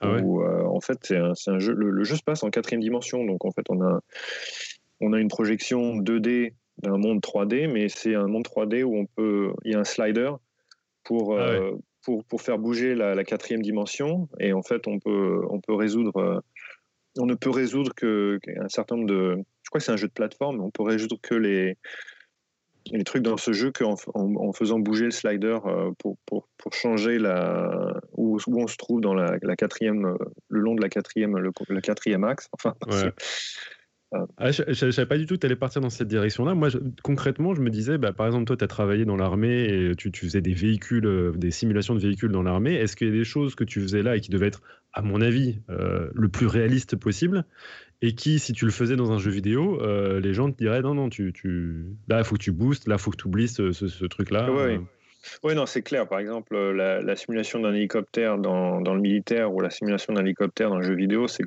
euh, on est focalisé sur des, euh, des, choses bien différentes. Dans le, dans le militaire, toutes les, toutes les difficultés de, la, de, pilotage d'un hélicoptère, on, on, les veut justement pour, pour apprendre un, un, vrai pilote de, de comment il faut piloter dans un hélicoptère. Tandis que dans un jeu vidéo, non, au contraire, on veut, on, veut pas ça. Donc le, les codes, euh, les codes d'un hélicoptère dans le militaire, c'est très différent du, code euh, dans, un jeu vidéo. Enfin, c'est pratiquement bon, c'est la même chose. On, on, on, voit à peu près la, la même chose qui se passe. C'est complètement différent à l'intérieur. D'accord, d'accord. Euh, et du coup, bah, tu, tu te renseignes, comme tu l'as dit, beaucoup sur des, des, des, territoires très spécifiques euh, de la recherche académique en physique. Mais euh, moi, ma question, c'est que est-ce que toi, à l'heure actuelle, tu pourrais faire de la recherche académique en travaillant sur la physique des jeux vidéo? Ou est-ce que c'est trop saugrenu, ça n'existe pas? Je, ça, doit être, ça doit exister. Je, ça doit être assez rare. J'ai pas, mmh. Je ne suis pas sûr là. J'ai pas, euh, j'ai pas en fait euh, vu ça énormément fait. Et toi, est-ce que ça t'intéresserait d'en faire ou est-ce que c'est un, intérêt ou est-ce qu'au final c'est deux, deux, mondes qui se croisent pas? La recherche académique. Est-ce que tu as déjà par exemple fait appel, euh, solliciter des chercheurs pour savoir comment ça marchait ou est-ce que tu as fait vraiment regarder ce qu'ils font et adapter à ta, sauce quoi la plupart du temps, ouais, on, on regarde ce qu'ils font et on adapte à notre sauce parce qu'il y a, y a, assez peu de en ce qui concerne les modèles de, physique, ce qu'on simule, c'est quand même très très peu réaliste et c'est très loin de, ce que d'autres industries, euh, dont d'autres industries ont besoin. Mm-hmm.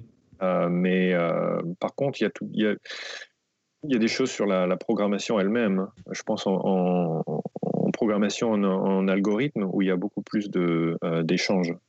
D'accord. Et bon, c'est pas, pas vraiment mon domaine. Ça marche. Euh, on va rentrer maintenant dans le vif du sujet, qui est la, simulation de véhicules. Donc, on a une simulation en temps réel de véhicules.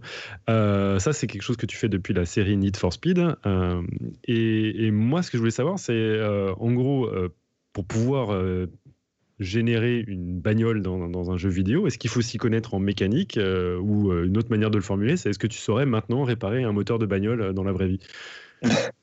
Euh, non, je saurais pas. Il vaut, vaut, mieux pas me laisser avec ton, ta voiture euh, et, une, clé de, une clé de 16.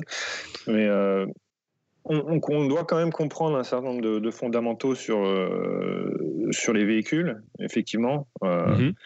Mhm. quand même comprendre que bon, un véhicule, il y a des roues, il y a des pneus, il y a une suspension, transmission, moteur et une boîte de vitesse et à peu, à peu près comment ça marche, même euh, transmission différentielle, des, des, choses qui sont, qui sont importantes au niveau de ce que.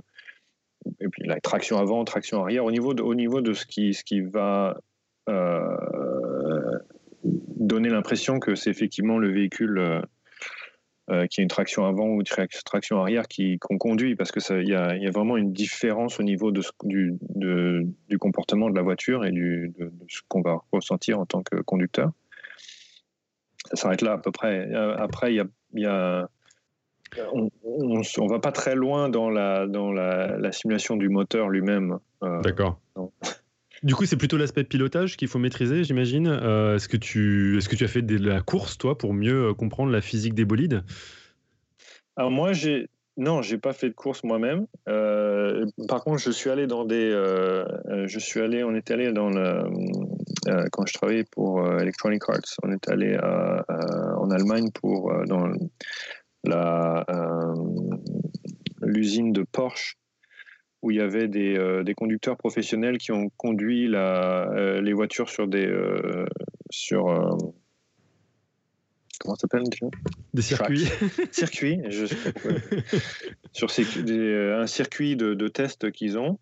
alors ils nous ont emmenés dans la voiture pour faire aussi un test et donc j'ai pu être passager dans une voiture qui conduisait à 300 km à l'heure euh, sur un circuit de course. Mhm. Puis il y a aussi des, euh, des courses de drift, euh, drifting. D'ailleurs, mhm. on, perd un peu le contrôle de la voiture et on, la voiture passe à 45 degrés le long de, sa trajectoire. Enfin, c'est pour voir comment comment c'est quoi, comment on se sent à l'intérieur, comment comment ça marche. Ça marche. J'en ai, profité pour mettre dans la chatroom et on mettra dans les notes de l'émission euh, la vidéo dans laquelle euh, il y a un interview de toi lorsque tu es euh, en train de, de découvrir ces, ces, bolides dans l'industrie dans de Porsche. Et je note que dans la vidéo que je mettrai, il y a un commentaire qui dit That French guy is hot. À, toi, à tout propos. Voilà. Donc, Ça doit être ma femme. Des fans. a priori, c'était un gars, donc bon. ah, bon, oui, non, ça, ça arrive aussi, ça. ok. Euh, maintenant, euh, tu es employé chez Avalanche Studio et tu travailles sur une autre franchise, celle de Just Cause, euh, qui est un jeu dit bac à sable. Qu'est-ce que ça veut dire un jeu bac à sable? Un jeu bac à sable. C'est aussi un jeu open world, c'est-à-dire en fait où on a, tout un monde qui est, ouvert à nous et donc le joueur a une grande liberté dans dans le choix de où est-ce qu'il va, ce qu'il veut, ce qu'il veut entreprendre. Et le côté bac à sable ou sandbox, c'est euh, c'est justement, euh, il peut jouer avec son, avec l'entourage, il peut jouer avec tous les objets qu'il qui, qui trouve dans. Euh, là, en l'occurrence, le, le, protagoniste principal s'appelle Rico et il a un, il a un, comment s'appelle un grappling hook. Je ne sais pas très bien ce que c'est. Ce serait là. Alors, un, grappin. Un, grappin, voilà, il a un grappin il un, un, grappin et un fil euh, où il peut tirer, il peut, il peut euh, attacher des objets ensemble et jouer avec, enfin, comme un gamin dans un bac à sable. Il a des ballons, il a des, euh, des boosters, enfin, des, espèces de roquettes et il peut emmêler tous ces, tous ces objets ensemble et, voir ce qui se passe. Donc, c'est parce qu'il y a une espèce de. Une côté d'expérimentation avec, avec les objets qu'on peut pas faire dans la réalité, mais qu'on peut faire dans ce jeu. Et c'est une partie du, de ce qui est, ce qui est rigolo dans ce, dans ce jeu. Quoi. Ouais, J'imagine que les ballons, alors j'ai vu quelques petites vidéos dans lesquelles euh, bah, le, le, le, protagoniste peut faire soulever un tank, etc. Dans la vraie vie, ça ne marche pas comme ça. Hein. Non. Il n'y a pas de ballon qui peut soulever des tanks. D'accord, dommage, dommage. Euh, justement, dans Just Cause 3, tout d'abord, tu as commencé à travailler sur des véhicules particuliers, des bateaux, comme tu nous en parlais. Est-ce que tu peux nous dire quels ont été les challenges pour réaliser ce genre de simulation? Ouais. Euh, bah, c'était principalement au niveau de la force, les forces qui s'exercent sur un bateau qui sont, euh, qui sont très non linéaires, qui sont assez complexes.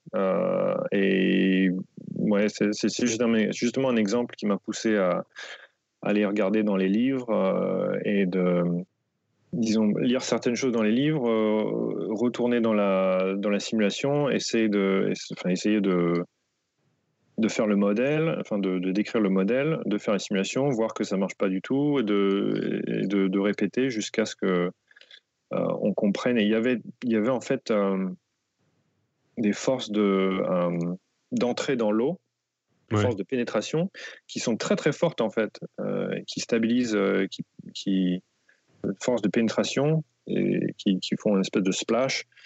Et je, en fait, je me rendais pas compte au départ à quel point c'était euh, c'était important pour pour arrêter le, le, déplacement d'un bateau, mhm. stabiliser le bateau verticalement quoi. Et c'est que au fur et à mesure que j'ai. Donc ça, c'était un, un, challenge aussi la, la non-linéarité pour pour avoir entre ce que ce qui est expliqué dans les livres et, euh, et ce qu'on ce qui marche dans la simulation, il y a vraiment une, différence. Il a fallu euh, relire plusieurs fois euh, ouais, pour vraiment que ça marche. Et j'imagine le challenge. changer, ouais. J'imagine le challenge en plus, c'est que toi, ce que tu fais, ce n'est pas recréer la réalité, c'est essayer de recréer un feeling de réalité, quoi. Et qui, qui, autre chose qui a absolument rien à voir, quoi. En plus, à New York, il y a beaucoup de, enfin, on est près de l'eau, donc il y a beaucoup de bateaux. Donc euh, il y avait un moment où j'étais complètement obnubilé. Je n'arrêtais pas de regarder. Chaque fois qu'on était près de l'eau, je, au lieu d'écouter ma femme, je regardais les bateaux. Et je disais, mais comment ça marche? Je comprends pas. Euh, j'arrive pas. J'arrive pas à faire marcher exactement comme ça. Regarde comment il, comment il lève le nez un tout petit peu là. Il, Très bien. On va aller faire les courses ou pas bon. Euh, d'ailleurs, pour, les auditeurs intéressés, et on mettra encore, je, viens de le mettre dans la chat room, mais euh, je le remettrai dans les notes de, d'émission. Mon frère a rédigé deux billets de blog sur la plateforme Gamasutra sur le sujet en particulier du challenge qui est, qui, qui est euh, à entrevoir quand on veut simuler des bateaux dans un jeu à simulation en, temps réel. Donc j'ai mis les liens. Et dedans, un, des trucs qui m'a surpris, c'est la, grande vulgarisation que tu as, as, mis en place pour pouvoir pouvoir expliquer des, phénomènes physiques. Et, ben justement, est-ce que tu pourrais nous expliquer, par exemple, un, truc que, pour lequel tu as nécessairement dû faire des recherches, c'est par exemple qu'est-ce que c'est que la, force hydrostatique et comment toi tu la simules dans un jeu vidéo? Oui, alors la force hydrostatique, c'est la force d'Archimède, en fait. C'est la, flottaison euh, euh, qui, fait qu'un corps euh, qui est plus léger que l'eau flotte dans l'eau. De manière générale, il suffit d'évaluer le, le, volume immergé et, pour, pour calculer les forces qui s'appliquent vers le haut mmh sur, le, sur le bateau. Euh, ou sur le corps, sur n'importe quel corps immergé en fait. Mais on peut aussi calculer les forces sur, euh, sur la surface. Euh, on peut déterminer, bon ça c'est plus compliqué, mais ça a aussi un intérêt. On peut calculer les forces sur la surface, on calculer la, la surface qui est, est immergée et calculer les forces qui s'appliquent sur la surface dues au gradient de, force qui existe dans l'eau. Parce que plus on est en profondeur dans l'eau, plus, plus, il y a de la pression. Et ce différentiel de pression euh, explique aussi une manière de voir euh, la, raison de la flottaison en fait. Est-ce que tu peux expliquer pourquoi, justement, ça, c'est un truc euh, que j'ai découvert en lisant ton, ton billet de, blog sur Gamma Sutra, pourquoi la profondeur joue justement sur cette pression? Ça, je trouvais ça assez fascinant. Alors, c'est, en fait, plus on est en bas, et ça, ça marche dans l'air aussi, hein, plus, plus on est sous une, euh, une masse d'eau importante, plus cette masse d'eau en fait pèse, pèse sur nous, pèse, sur, euh, sur le point où on est. Donc c'est tout simplement ça en fait, c'est la colonne de, en quelque sorte la colonne d'eau euh, ou de, de, fluide qui est au-dessus de nous qui, qui fait augmenter la pression. Du coup, cette, cette force-là, cette pression-là, elle s'exerce uniquement sur le haut du volume ou sur toutes les surfaces du volume? C'est ça que je trouvais ça assez contre-intuitif ça s'opère sur toutes les, toutes les faces du, du volume immergé. Ouais. Euh, tout, partout, c'est en contact avec, euh, avec l'eau. Et au point, à un, point donné, la pression, euh, la, la, force qui s'exerce est proportionnelle à la surface qu'on considère et la, la pression en ce point-là. Donc, et, plus c'est plus, c'est plus, front, plus, on est profond, plus cette, cette force est, est grande en fait. Mais même, même latéralement, tu vois. Tu vois ce que je veux dire Même latéralement, oui.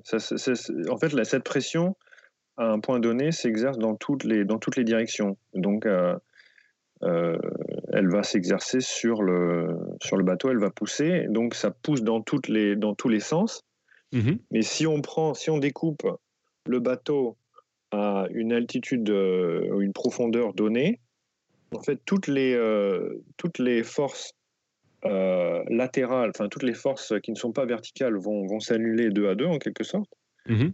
Et il va, mais par contre, il va rester une, il va, il va rester une force euh, dirigée vers le haut parce que. Euh, ouais, non, je comprends, mais c'est quand même assez fascinant de se dire que tu es, es, immergé dans un fluide et la pression, eh ben, elle n'a pas de direction en soi c'est qu'elle est exercée partout. Sur, moi, c'est vraiment quelque chose qui m'a complètement euh, surpris. Et une des manières que tu expliquais, c'est de dire si on prend euh, genre juste une goutte d'eau à, à, cet endroit et qu'on l'enlève, et eh ben tout autour, euh, toutes les molécules d'eau qui sont autour vont exercer une pression pour remplir ce, volume, quoi. comme, c'est la propriété d'un fluide, c'est-à-dire si, si, si cette pression n'exerçait pas dans, tous les, dans toutes les directions de la même manière. Euh, bon, en fait, c'est euh, mon père qui m'a expliqué ça. euh, ah, eh ben, il y aurait un, il y aurait un flux en fait. Il y aurait un flux qui, il y aurait une force qui, qui serait plus forte dans une direction que dans l'autre, et le fluide, ben, euh, suivrait cette direction. Donc, il y aurait un mouvement immédiat, quoi, jusqu'à ce que ça, jusqu'à ce que l'équilibre soit, soit rétabli. D'accord, ok. Ah, mais c'est du coup, en gros, c'est parce que le fluide est incompressible que euh, une des conséquences, c'est que du coup, la pression n'a pas de direction. C'est ça l'idée? Mmh Ok, c'est ouf. Mais alors du coup, ça marche pas, pas la même chose. C'est pas le même mécanisme pour l'atmosphère, j'imagine? Pour l'atmosphère, euh, il y a aussi une pression qui est due à la, à la, à la quantité d'air qui est, euh, qui est au-dessus. Ouais, mais est-ce qu'il y a la même idée là latéralement, etc. Ou euh... Ouais, ouais, c'est pour ça. Bah, c'est pour ça que les ballons, les ballons, euh... enfin, la, la, un ballon qui, qui est fait, euh, qui est rempli d'éther, par exemple, qui, pardon, qui est rempli d'hélium, Mhm. va flotter pour la même raison qu'un bateau flotte, en fait. Un bateau. Ok, d'accord, ok. Trop bien. Enfin, je- il, va, il, va être poussé, il, va, il va être poussé vers le haut pour la même raison que, que- qu'un, ballon de, euh, d'alcool va être, euh, va être poussé vers le haut dans, dans l'eau. Quoi. Dans l'eau, d'accord. C'est, la même, c'est la même raison. Mm, mm, ok. Et du coup, par contre, tu disais quelque chose d'assez euh, remarquable à, à l'instant, c'est que tu parlais de la force hydrostatique euh, sur une telle ou telle forme, mais le problème chez toi, c'est que euh, ce que tu vas plonger dans, un- dans de l'eau virtuelle, c'est essentiellement des triangles. Parce que, euh, bah, d'ailleurs, euh, tu peux peut-être expliquer pourquoi, pourquoi les jeux sont faits de, de triangles essentiellement. Ouais, euh, oui, la plupart des jeux sont, sont faits en triangle. Bon, ça, bon les, les triangles, c'est la forme la plus simple euh, en deux dimensions, en fait. Trois, trois points sont toujours collinéaires. Euh, si on veut décrire, si on veut décrire un- une, euh, une surface, Ouais, euh, l'élément le plus simple, c'est euh, un triangle. bien sûr. Parce que les, avec trois points, on va, ça, ça fait toujours un triangle qui va décrire une, qui va, euh, collinaire. Si on, si on rajoute un quatrième point, déjà, c'est pas, c'est pas forcément collinaire. Ça, et puis un triangle, il y a tout un tas de propriétés mathématiques bien connues sur les triangles. C'est c'est très facile à manipuler. En fait, le- la question qu'on peut se poser, c'est pourquoi on, pourquoi on utilise euh, une primitive de surface 2D alors qu'on est dans un jeu de simulation 3D. Oula, oula, plein, de- plein, plein de gros mots. C'est quoi une primitive? Une primitive, je veux dire une, une forme, une forme simple, c'est-à-dire une, euh, une, une forme primitive, une forme euh, qui qu'on utilise pour décomposer tout ce qu'on fait en quelque sorte, D'accord, ok. on appelle une primitive. euh, et pourquoi on utilise, euh, pourquoi on utilise des triangles qui sont un truc de surface, une forme de surface 2D, Mhm, alors qu'on est dans un jeu en 3D. Tout à fait. Et ouais. euh, en fait, euh, l'intérieur des objets nous intéresse pas trop. En fait, c'est plutôt tout, tout ce qui se passe, c'est soit ce qu'on voit euh, de l'extérieur, on ne voit Ouais. que la surface, soit euh, on, soit en fait on simplifie la- le solide. Ouais. Euh, on simplifie le solide par euh, avec euh, on- en fait il y a, un, théorème en fait de, physique. Le, le mouvement des, des objets euh, 3D peut se résumer à, à, euh, une quantité qui s'appelle la masse et le tenseur d'inertie. C'est-à-dire on peut simplifier tout objet euh, rigide, on peut le simplifier en sa masse, sa masse et son tenseur d'inertie. C'est-à-dire la masse c'est euh, l'inertie linéaire, c'est qui va, qui va euh, s'opposer au changement de, au changement de mouvement euh, linéaire, enfin de- en translation. Et le tenseur d'inertie, c'est la même chose, c'est le même concept, mais c'est euh, qui va s'opposer au, au mouvement, euh, au changement de, de- de mouvement en- angulaire.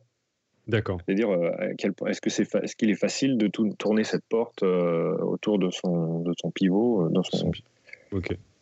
Et euh, en fait, on peut résumer tout objet euh, rigide à, partir de ça. Donc, s'il ne se déforme pas, on, on a juste besoin de la masse et du tenseur d'inertie. On n'a pas besoin de, de discrétiser le, euh, le volume, en fait. D'accord. Donc, On n'a euh, pas on fait- besoin on fait de tout définir partir de- volume. Ouais, on fait, on fait tout à partir de. Enfin, bon, il y a ceci, il y a des jeux comme euh, Minecraft, par exemple, où, où Ouais. le- la primitive de base pour euh, décrire l'espace, c'est le voxel. Après, bon, pour, pour représenter le. Pour représenter le. euh, pour dessiner, peut-être qu'ils utilisent, ils décomposent ça en triangle. Ouais. Mais euh, par contre, au niveau de la physique, ce serait plutôt, euh, plutôt des voxels. D'accord. Donc le voxel, c'est des pixels en volume. C'est une Voilà, sorte de c'est des cube. cubes, Ouais. des, des- des cubes unitaires, et tout, Mhm. tout le, tout l'espace est décrit à partir de ces cubes.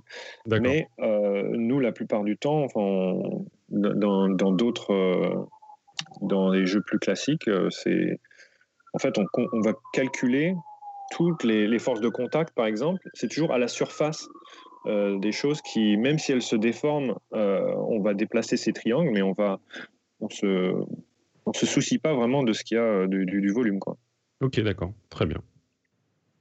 Et ben, bah ça c'est cool. hein, du coup, et du coup là pour euh, puisque tu utilises les triangles qui sont très utilisés en, jeu vidéo, pourquoi c'était pas trivial de calculer la, force hydrostatique sur un triangle?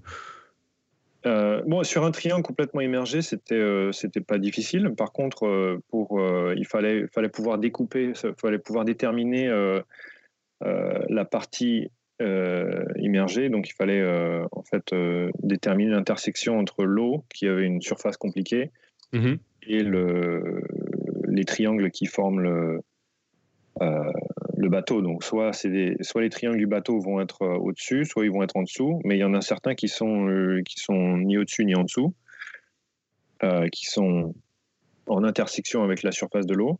D'accord. Ceux-là, si on les compte, si on les compte si on fait la simplification de les compter soit au-dessus, soit en dessous, en fait, la simulation n'est pas stable.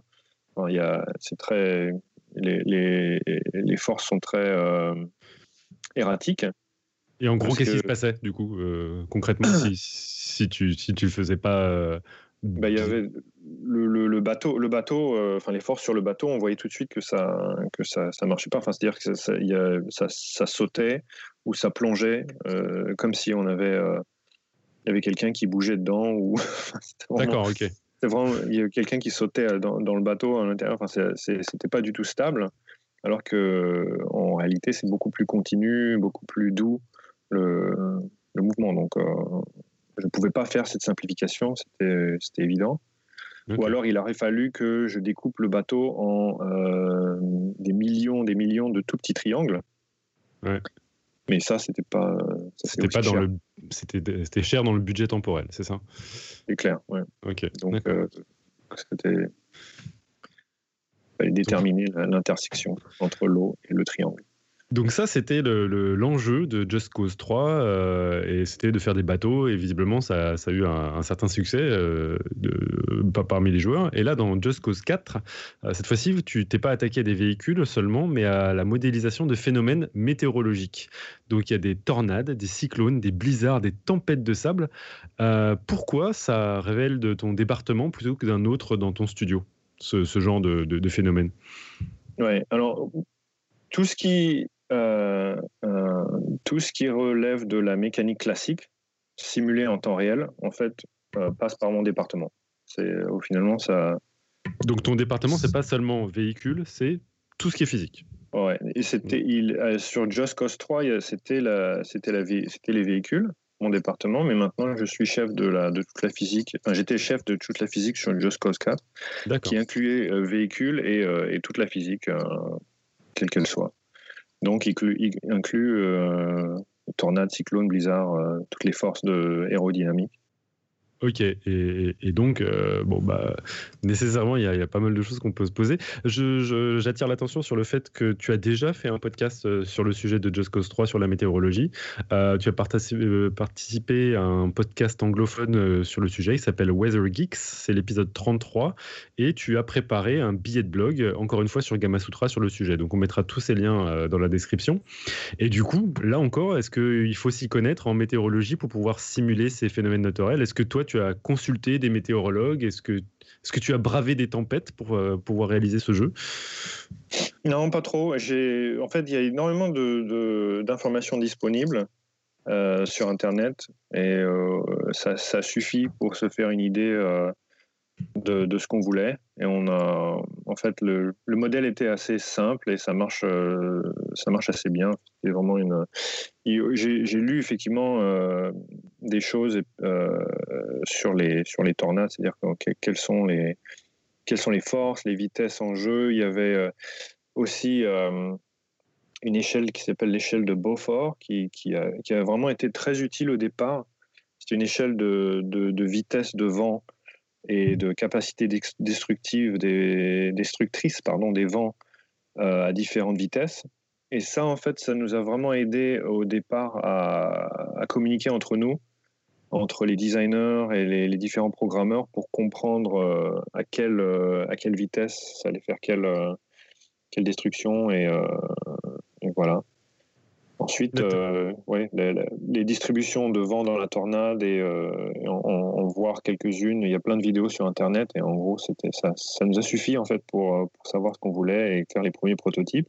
Les premiers prototypes ont bien marché et ça, D'accord, donc au final, c'était un peu en vase clos cette réflexion. Euh, il suffisait de euh, chercher un tout petit peu sur Internet et pas besoin de solliciter des experts en météorologie pour pouvoir faire euh, ce jeu. Quoi. Non, il y, a, tellement d'informations si on cherche.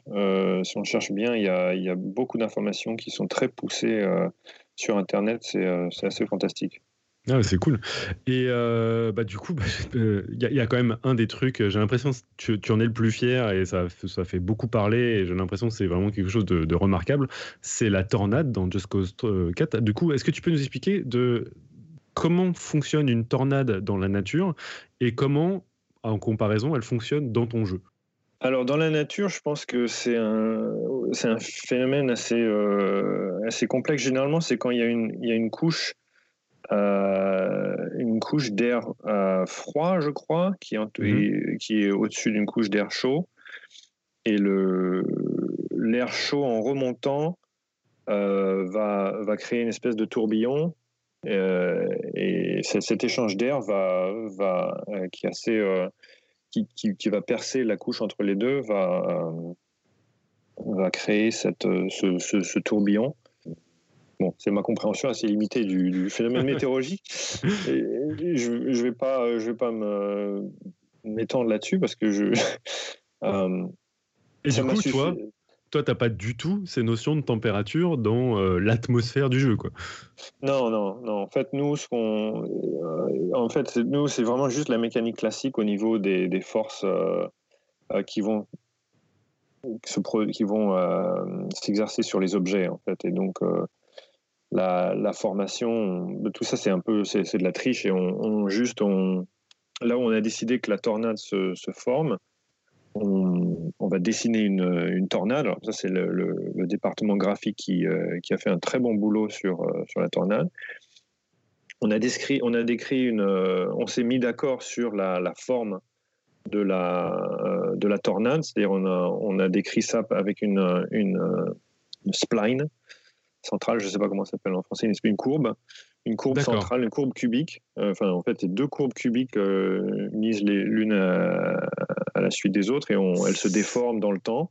C'est quoi une courbe cubique? J'arrive pas à comprendre ce que ça veut dire exactement. Euh, c'est une courbe en fait.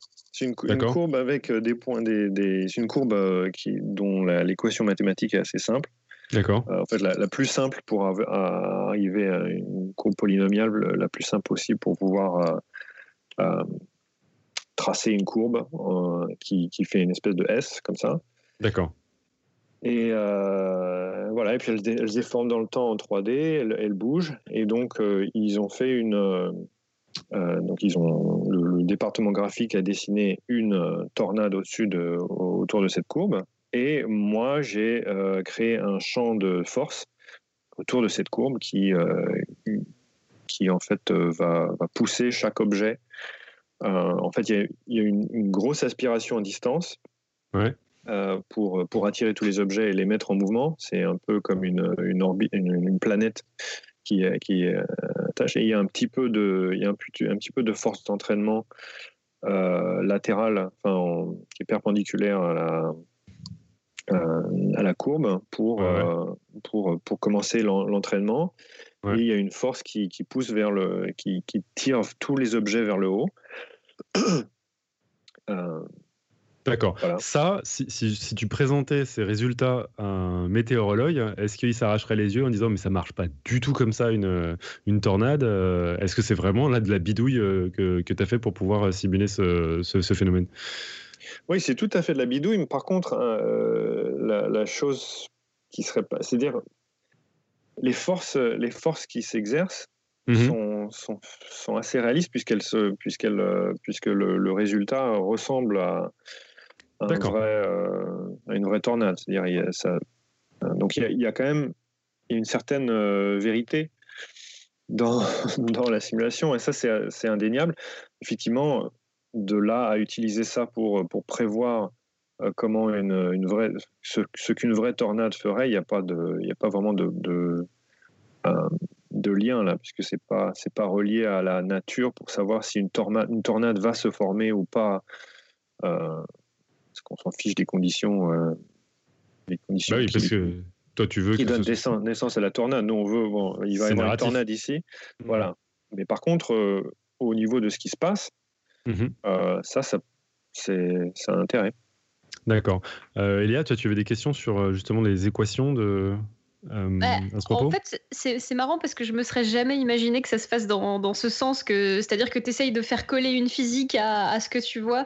Je me suis dit qu'il y avait déjà des gens qui avaient fait le travail de modéliser des phénomènes météorologiques avec des, des équations et tout ça, et peut-être qu'il y avait euh, des, des, bases de données ou des trucs que les gens du jeu vidéo appliquaient systématiquement quand ils voulaient modéliser une tornade, une chute ou, ou des choses comme ça.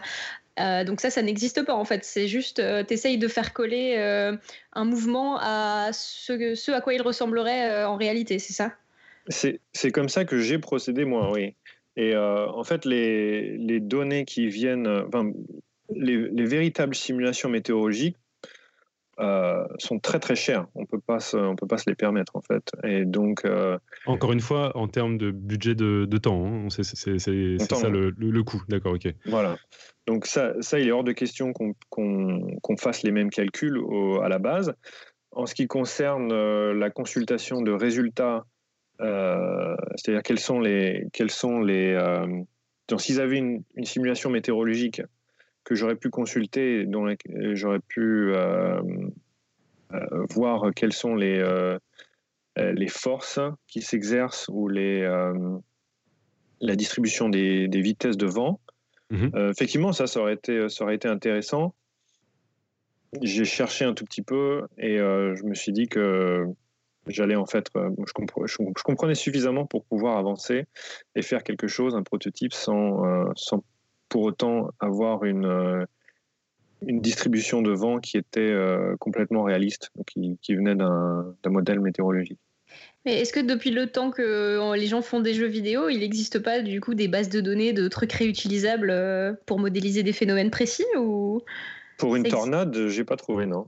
Ok. Et puis bon, je vais dire, il y a aussi un, c'est peut-être une déformation professionnelle, c'est-à-dire qu'on est on veut le faire soi-même.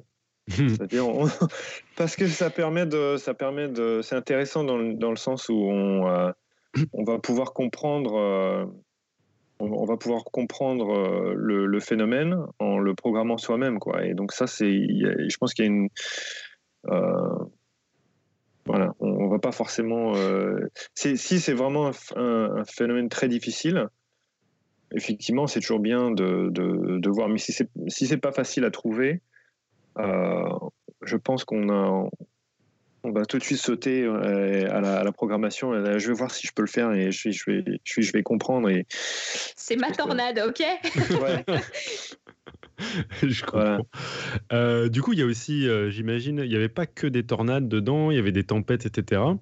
Euh, si j'ai bien compris, tu as aussi eu la nécessité de comprendre un peu comment marchaient des, des turbines, en fait, des turbines qui plongent un objet dans un courant laminaire de vent, ce qu'on appelle en anglais les, wind tunnels. Et, ça, tu, as créé toi-même des wind tunnels dans, ton jeu pour pouvoir voir un tout petit peu une sorte de carte euh, aérodynamique des objets, c'est ça? Ouais. Euh, alors ça, c'est effectivement le, domaine principal où pu, euh, j'aurais aimé avoir une base de données. Équation. Elle, le disait, de, savoir, enfin, de, données mesurées sur, sur différents objets. C'est-à-dire euh, quand ils sont soumis à un vent comme ceci, euh, quelles, sont les forces et les, moments qui s'exercent sur l'objet. Euh, il y en a, mais c'est assez... C'est assez j'ai pas trouvé de base de données, et ça, ça doit exister, mais j'ai pas trouvé facilement de, de, base de données comme ça.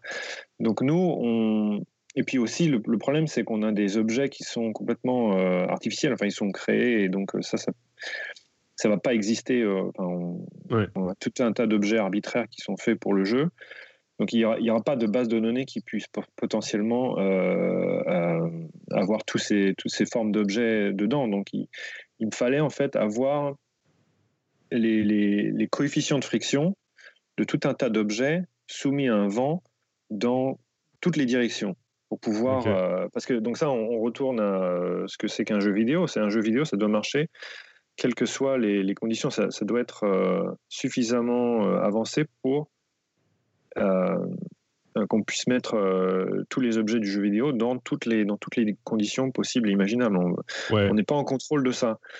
Donc, alors que dans, dans le film, on, pourrait- on, on peut contraindre à certaines, certaines, certains domaines. Dans le jeu Oui, vidéo, c'est une scène, ouais. Dans, dans c'est le une film, c'est une scène. scène. euh, Et si tu as vont- envie de dire, euh, ce, ce- ce- je sais pas moi, ce coffre, il va pas bouger, tu dis, le coffre ne bouge pas à toi, tu peux pas faire ça. Non, j'ai pas, j'ai pas accès à ça. Donc il faut, donc il a, fa- je, c'était trop cher de calculer en temps réel euh, ces coefficients de friction. Donc j'ai développé un, développé un modèle qui euh, précalculait des coefficients de friction euh, en translation et en rotation des, des objets. Mhm. Et euh, c'est ça que j'utilise euh, en temps réel. Ce dont j'ai besoin, c'est de dire, OK, bon, ça c'est l'objet numéro 20 23 est sujet à un, un- Kuba, un vent. Ouais. On a eu une petite coupure. Est-ce que tu peux, euh, si tu t'en souviens, re- reprendre la phrase d'avant? Ouais, ouais. Alors, euh, donc le... euh, C'était quoi la phrase? J'en étais où? Tu, parlais de- des forces qui étaient appliquées sur ton objet. Ouais. Donc, euh, il fallait que je précalcule les forces euh, appliquées à, euh, à un objet en translation ou en rotation pour pouvoir, au moment de la simulation, consulter cette table en disant voilà, l'objet numéro 23, euh, il se déplace à telle vitesse et, dans- et avec cette euh, telle rotation par rapport à un vent qui se déplace au même point euh, à cette autre vitesse linéaire et vitesse angulaire. Mhm. Et euh, donc, on, on en déduit que les forces, et là, il fallait juste pouvoir aller dans la table et consulter le, consulter le résultat. C'est un peu plus compliqué que ça. Il y avait toute une équation là-dedans. Bon, on, peut, on peut lire dans mon. euh, dans, Dans le billet de blog que tu as fait sur Gamma Voilà, Mm. mais c'est euh, effectivement, euh, euh, en gros, il a fallu mettre en place dans le, euh, au moment de la compilation de, de- du contenu, Mhm. un, ben, en fait, un, turbine comme ça virtuelle, un, un tunnel de, testage de, de vent, et je- où je mettais chaque objet du jeu, je les mettais dans ce, dans ce tunnel, je les, je les mettais euh, dans un vent, enfin, je les, je les tournais tous Ouais. euh, dans tout un tas de directions, et euh, avec, euh, je, les, je les faisais tourner, et pour mesurer avec un modèle très simple de, de frottement d'air. Ouais. Et on, avec un calepin virtuel, on dit bon alors là c'était avec un mètre par seconde dans cette direction, c'est cette force, etc., etc., etc. Et on Et après, ça fait des bases de données qui sont consultables Voilà. par le par l'engine voilà. au moment. Ok, super. Voilà. Je comprends mieux. Et euh, donc là, parmi euh, donc le, le personnage, il a une des euh, un truc qui est intéressant, c'est que non seulement il est muni d'un grappin, mais dans ce jeu, je sais pas si c'était dans les précédentes itérations, mais là, il a aussi une sorte de, de wingsuit, euh, un, un costume qui lui permet de, de voler, c'est ça? Ouais. Comme un écureuil volant. Ouais. Et, du, et du coup, euh, donc lui, euh, vous- avez non seulement, j'imagine, dû faire des bases de données, mais aussi rendre le- l'expérience avec une certaine maniabilité. Comment, comment tu t'es débrouillé pour faire ça? Alors ça c'était aussi euh, disponible dans Just Cause 3 et euh, c'est pas moi qui ai travaillé là-dessus, c'était le, le- le département, le département des, euh, de- de- des caractères, parce que c'était enfin des personnages.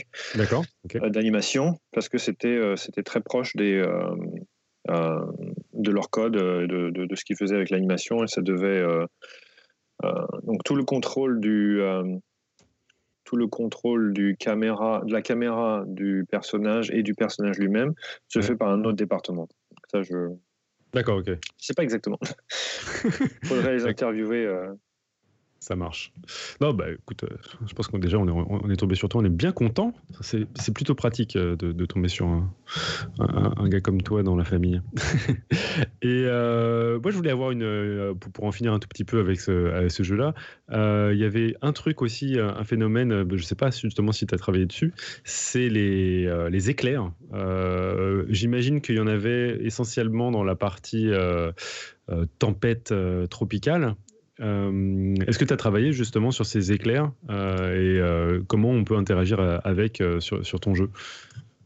Les éclairs étaient c'était plutôt le travail du, département graphique au niveau de. Mais effectivement, il y avait, il y avait un, un domaine sur lequel on, on s'est focalisé, c'était les requêtes pour savoir qui est-ce qui était le, qui, quels étaient les objets les plus les plus hauts euh, en altitude, parce que c'était euh, cela que les éclairs allaient, euh, allaient toucher. toucher en premier. Et ça, en fait, c'était c'était pas si facile que ça. C'était bon, ça, c'est ce, genre, ce genre de requêtes spatiales mmh qui sont, sont, sont, peuvent, peuvent, être très chères. Et donc ça aussi, ça passe par mon, mon département. département. D'accord.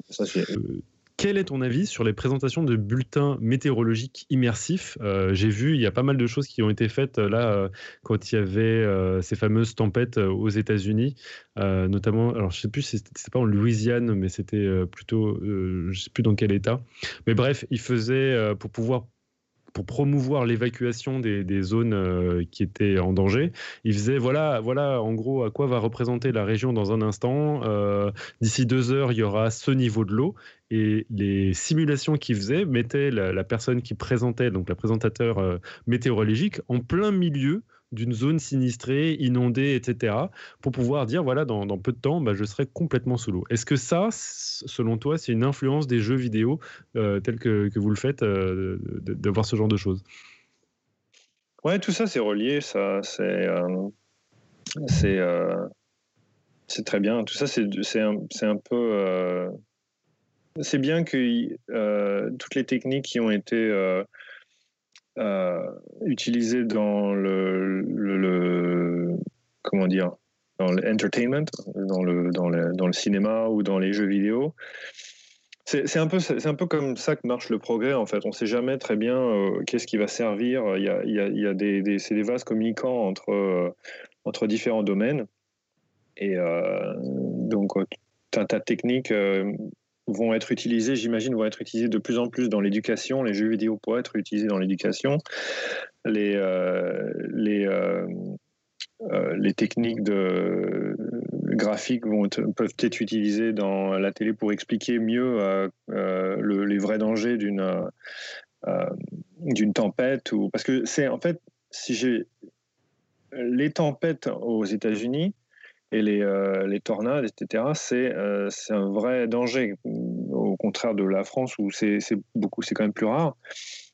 Mais euh, je pense que le principal problème des météorologues, c'est de convaincre d'éduquer les gens sur les, les, vrais risques. Parce que la plupart du temps, c'est pour dire, bon, il y a du beau temps ou du mauvais temps, mais de temps en temps, il y a vraiment un, risque. Et, et, c'est de faire comprendre aux gens euh, les vrais risques en, mettant le, météorologue en plein milieu d'une zone où il va y avoir des objets qui, euh, où les gens vont pouvoir euh, se rendre compte de, ce qui va se passer.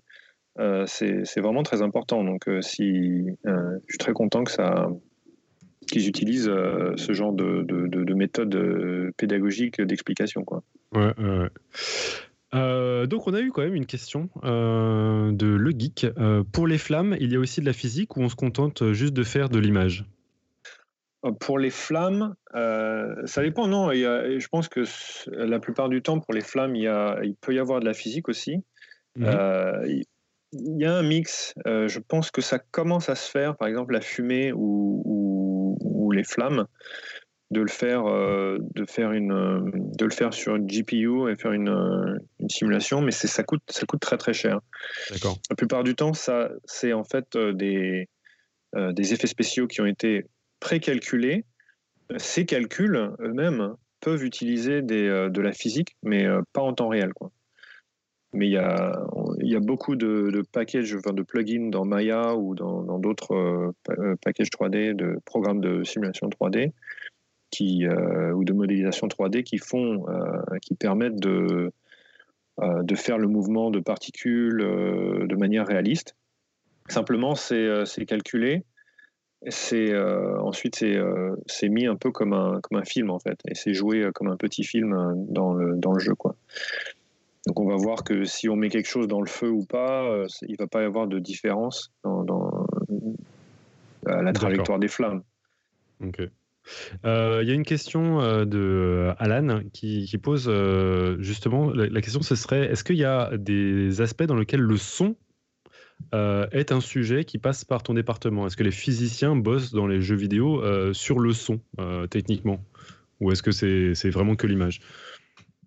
Pas, pas exactement, pas encore, mais ça commence à se faire aussi. Alors déjà, au niveau des véhicules, effectivement, là, il y a beaucoup d'interactions entre le, les, véhicules mmh et le son. Donc là, il y a, en fait, ça se passe il y a la simulation physique. La simulation physique a un certain nombre de paramètres euh, comme la, le, euh, la, vitesse de, la vitesse du moteur, enfin le, comment s'appelle, le RPM, le, euh, nombre de rotations par minute. Nombre de rotations par minute du, du moteur, les, à l'interface, les vitesses de frottement, la vitesse de glissement au niveau du, des pneus en latéral, en longitudinal, euh, les changements de vitesse et tout ça. Donc il y a, y a un, certain nombre de, choses qu'on expose euh, au, son, au département du son, pour qu'il puisse euh, jouer différentes,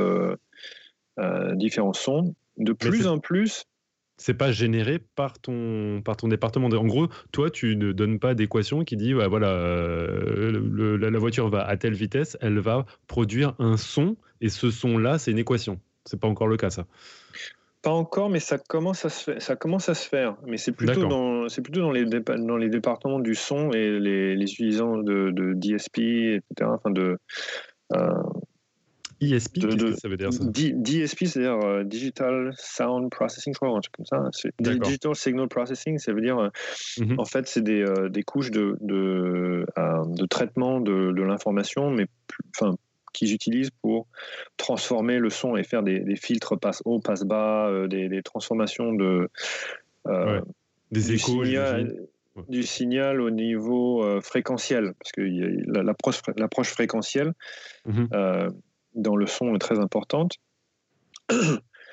Donc ça, ça se fait de plus en plus. Il y a aussi pas mal de recherches au niveau de la synthétisation de son, enfin la, simulation de son en temps réel c'est-à-dire euh, en, en calculant comment les objets qui se, euh, qui se touchent ou qui, se, qui rentrent en collision vibrent et, faire jouer le, son directement à partir de cette vibration. Ça commence à se faire, on commence à voir de la recherche qui là-dedans. Il y a par exemple, il y avait une démo où euh, il faisait tomber tout un tas d'épingles sur, sur une table en métal et il calculait euh, très rapidement comment les épingles, euh, il simulait comment les épingles allaient vibrer mhm. et euh, du coup comment l'air allait vibrer et du coup comment le, quel, était le son et donc ça c'est ça c'est vraiment ce serait la physique du son.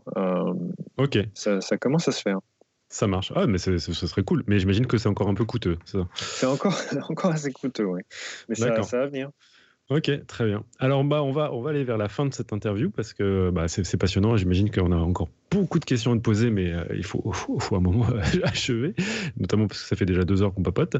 Et euh, bah, du coup, est-ce que sur cette industrie-là, toi, tu, tu, as des retours? Est-ce que tu as une opinion sur la direction que prend euh, l'industrie des jeux vidéo?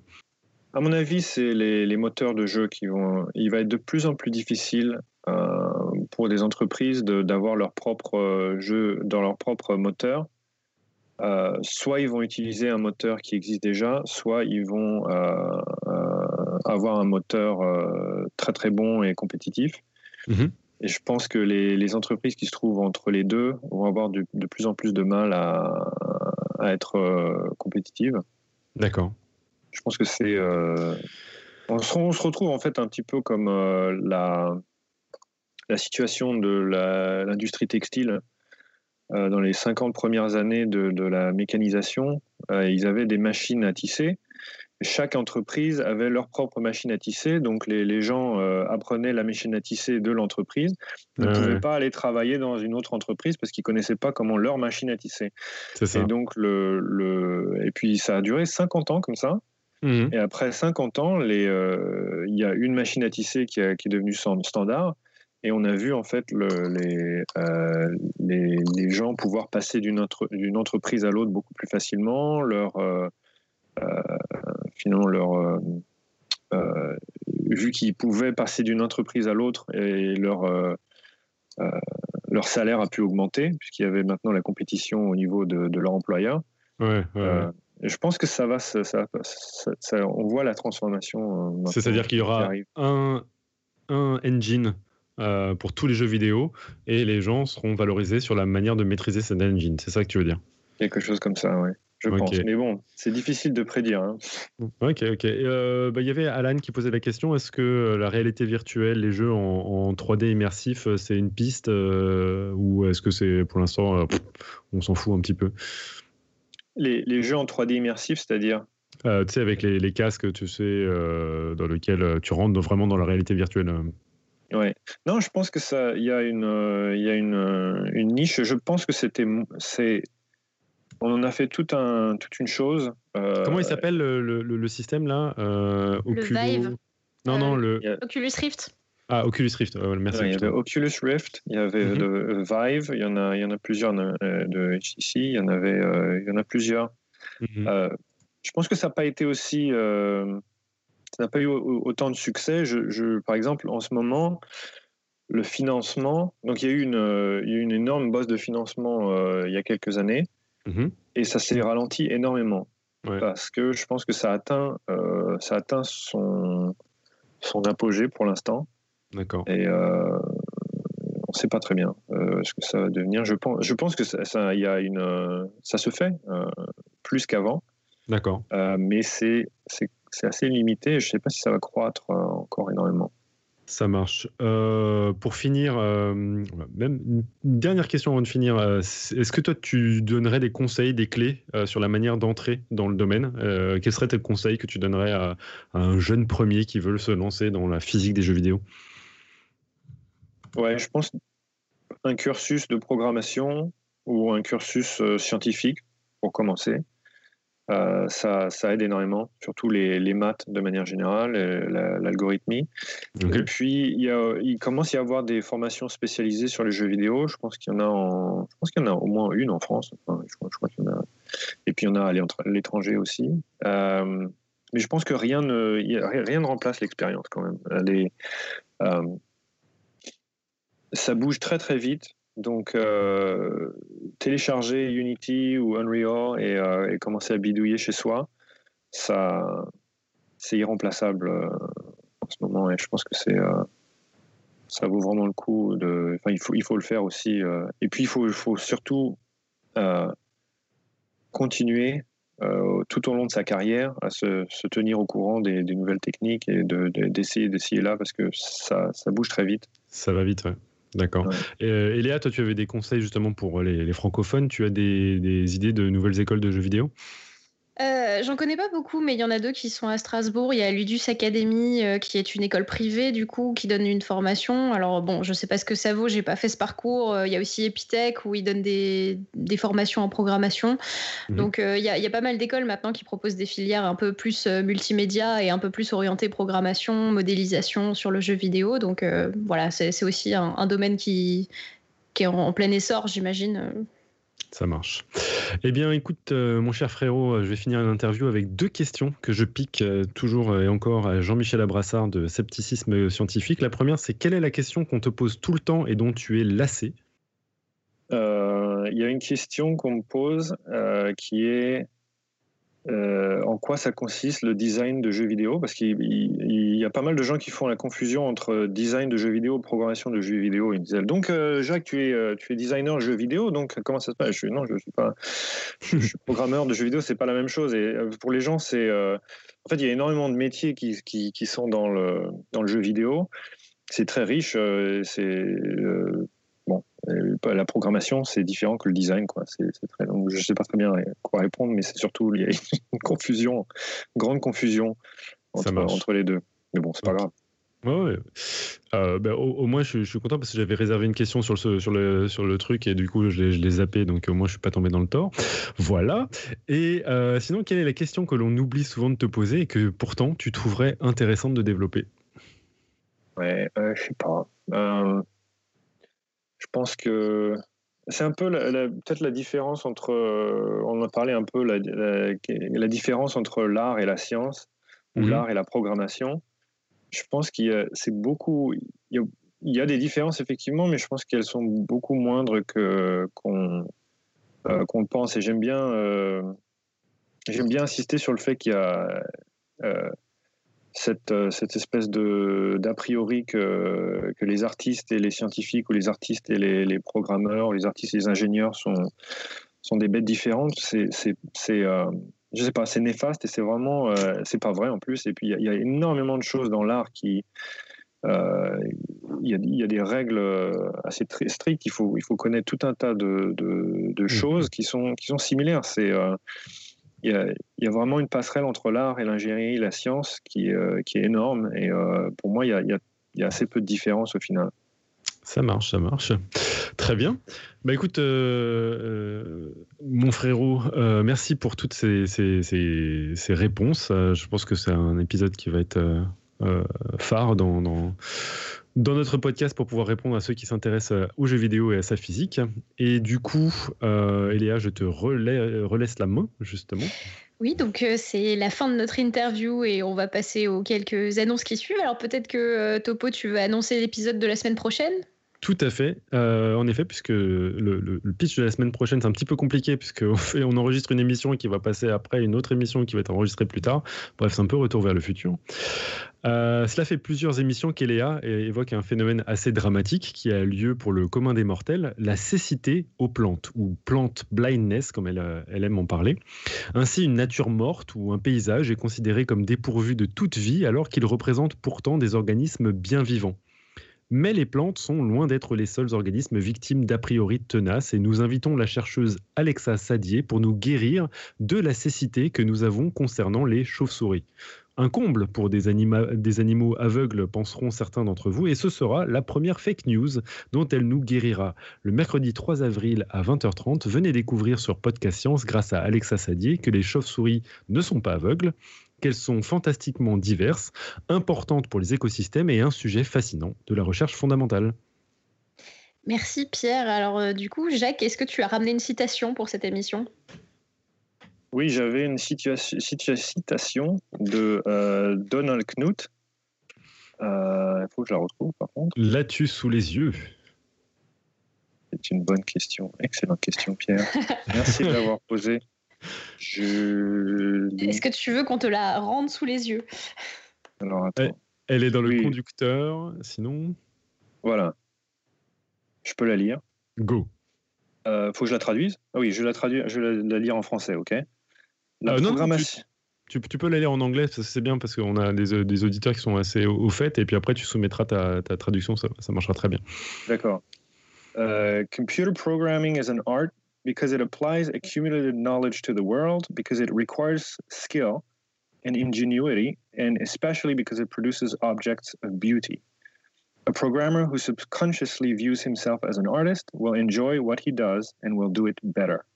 Ça, c'est Donald Knuth, euh, qui est un, un programmeur euh, phare qui a, qui a écrit une, euh, une, euh, une série de bouquins, The Art of Computer Programming, qui est vraiment, euh, vraiment très bien. Et donc la traduction, c'était la programmation informatique est un art, car elle applique les connaissances accumulées du monde, car, car elle nécessite talent et ingéniosité, et notamment parce qu'elle crée des objets de beauté. Un programmeur qui se considère inconsciemment comme un artiste appréciera ce qu'il fera et le fera mieux. Bien, bah écoute, euh, je pense que tu, de toute façon, en filigrane, tu en avais parlé à, nombreuses reprises pendant cette émission, et donc euh, tu tisses un, lien particulier entre programmation, euh, physique et, et l'art. Euh, ce qui ressemble un tout petit peu à ta vie, bah ça je peux, peut-être en parler un tout petit peu, mais toi tu, aimes dessiner, tu, aimes peindre euh, et bah, dans toute l'enfance, euh, tu, aimes aussi faire de la musique, notamment tu, joues du piano et, et c'est vraiment quelque chose que en tant que frère, je pouvais constater, moi qui n'ai absolument aucun talent artistique, j'étais souvent assez, incroyablement surpris du fait que mon frère, qui était fort en maths, qui était euh, fort en justement en, physique, etc., et ben aussi développait parallèlement euh, de très très grandes compétences euh, artistiques. Et ça m'a souvent fait penser que bah, les liens sont moins évidents que ne voudrait le, commun des mortels à dire il y, a les artistes, il y a les scientifiques d'un côté et de l'autre. Quoi. non, dans notre famille, c'est très, c'est très vrai. Enfin, on, le vrai artiste, c'est Emmanuel Kerner, quand même, qui, qui, vit de, de, son illustration, mhm. notre grand frère. Euh, mais oui, mon père euh, était toujours très, euh, très intéressé par l'art et la musique. Et il y avait beaucoup de, dans notre famille, beaucoup d'art et de, de, musique, et en France de, manière générale, je dirais. Mais alors, vous m'apprenez là qu'il y a un troisième frère, frère Kerner. Ouais, ouais. Il y, en a encore beaucoup des comme ça ou... ah, trois frères, trois frères, Emmanuel Kerner, ma pauvre, ma pauvre mère. Avec, euh, bisous maman. que des mecs. Ouais, bisous. On t'en a fait des voir des, des vertes et des pas mûres, c'est clair. Ouais. Bon, euh, alors c'est une excellente transition puisqu'on parle de famille. Hein. le, quiz du moment, c'est euh, savoir faire un U avec sa langue et génétique. Est-ce une info ou une intox? Et euh, du coup, Jacques, sachant que ton frère Pierre ne sait pas faire un U avec sa langue, est-ce que toi, tu sais le faire? Vas-y. Putain, il sait le faire, j'y crois pas.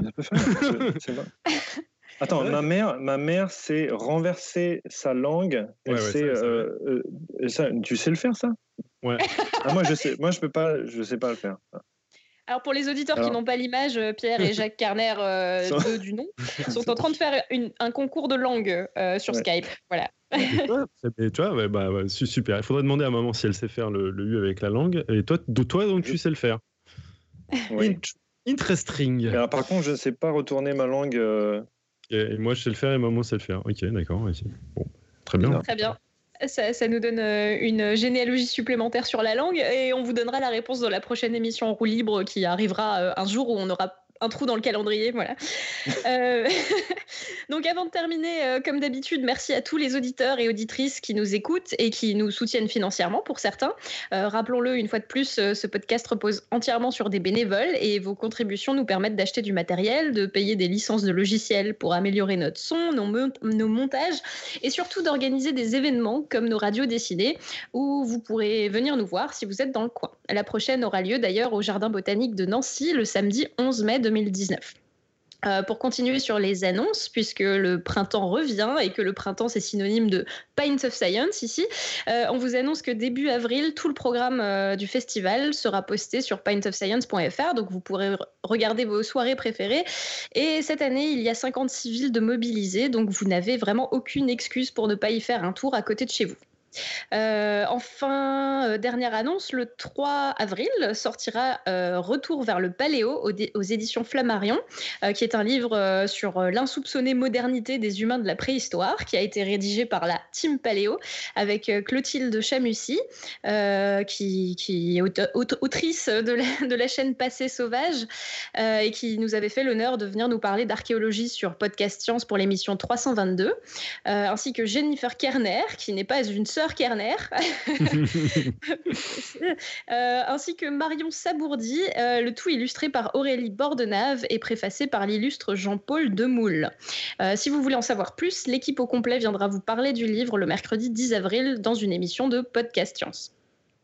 Et pour conclure, euh, il est malheureusement l'heure de quitter le monde virtuel pour retourner au monde réel, mais on vous promet au moins un dossier de plus sur le jeu vidéo avant la fin de l'année 2019. Euh, merci au frère Kerner pour cette interview. Merci à vous, chers auditeurs, dans la chatroom et en différé. Et on se retrouve euh, la semaine prochaine pour l'interview d'Alexa Sadier sur les chauves-souris. Et en attendant, que servir la science soit votre joie.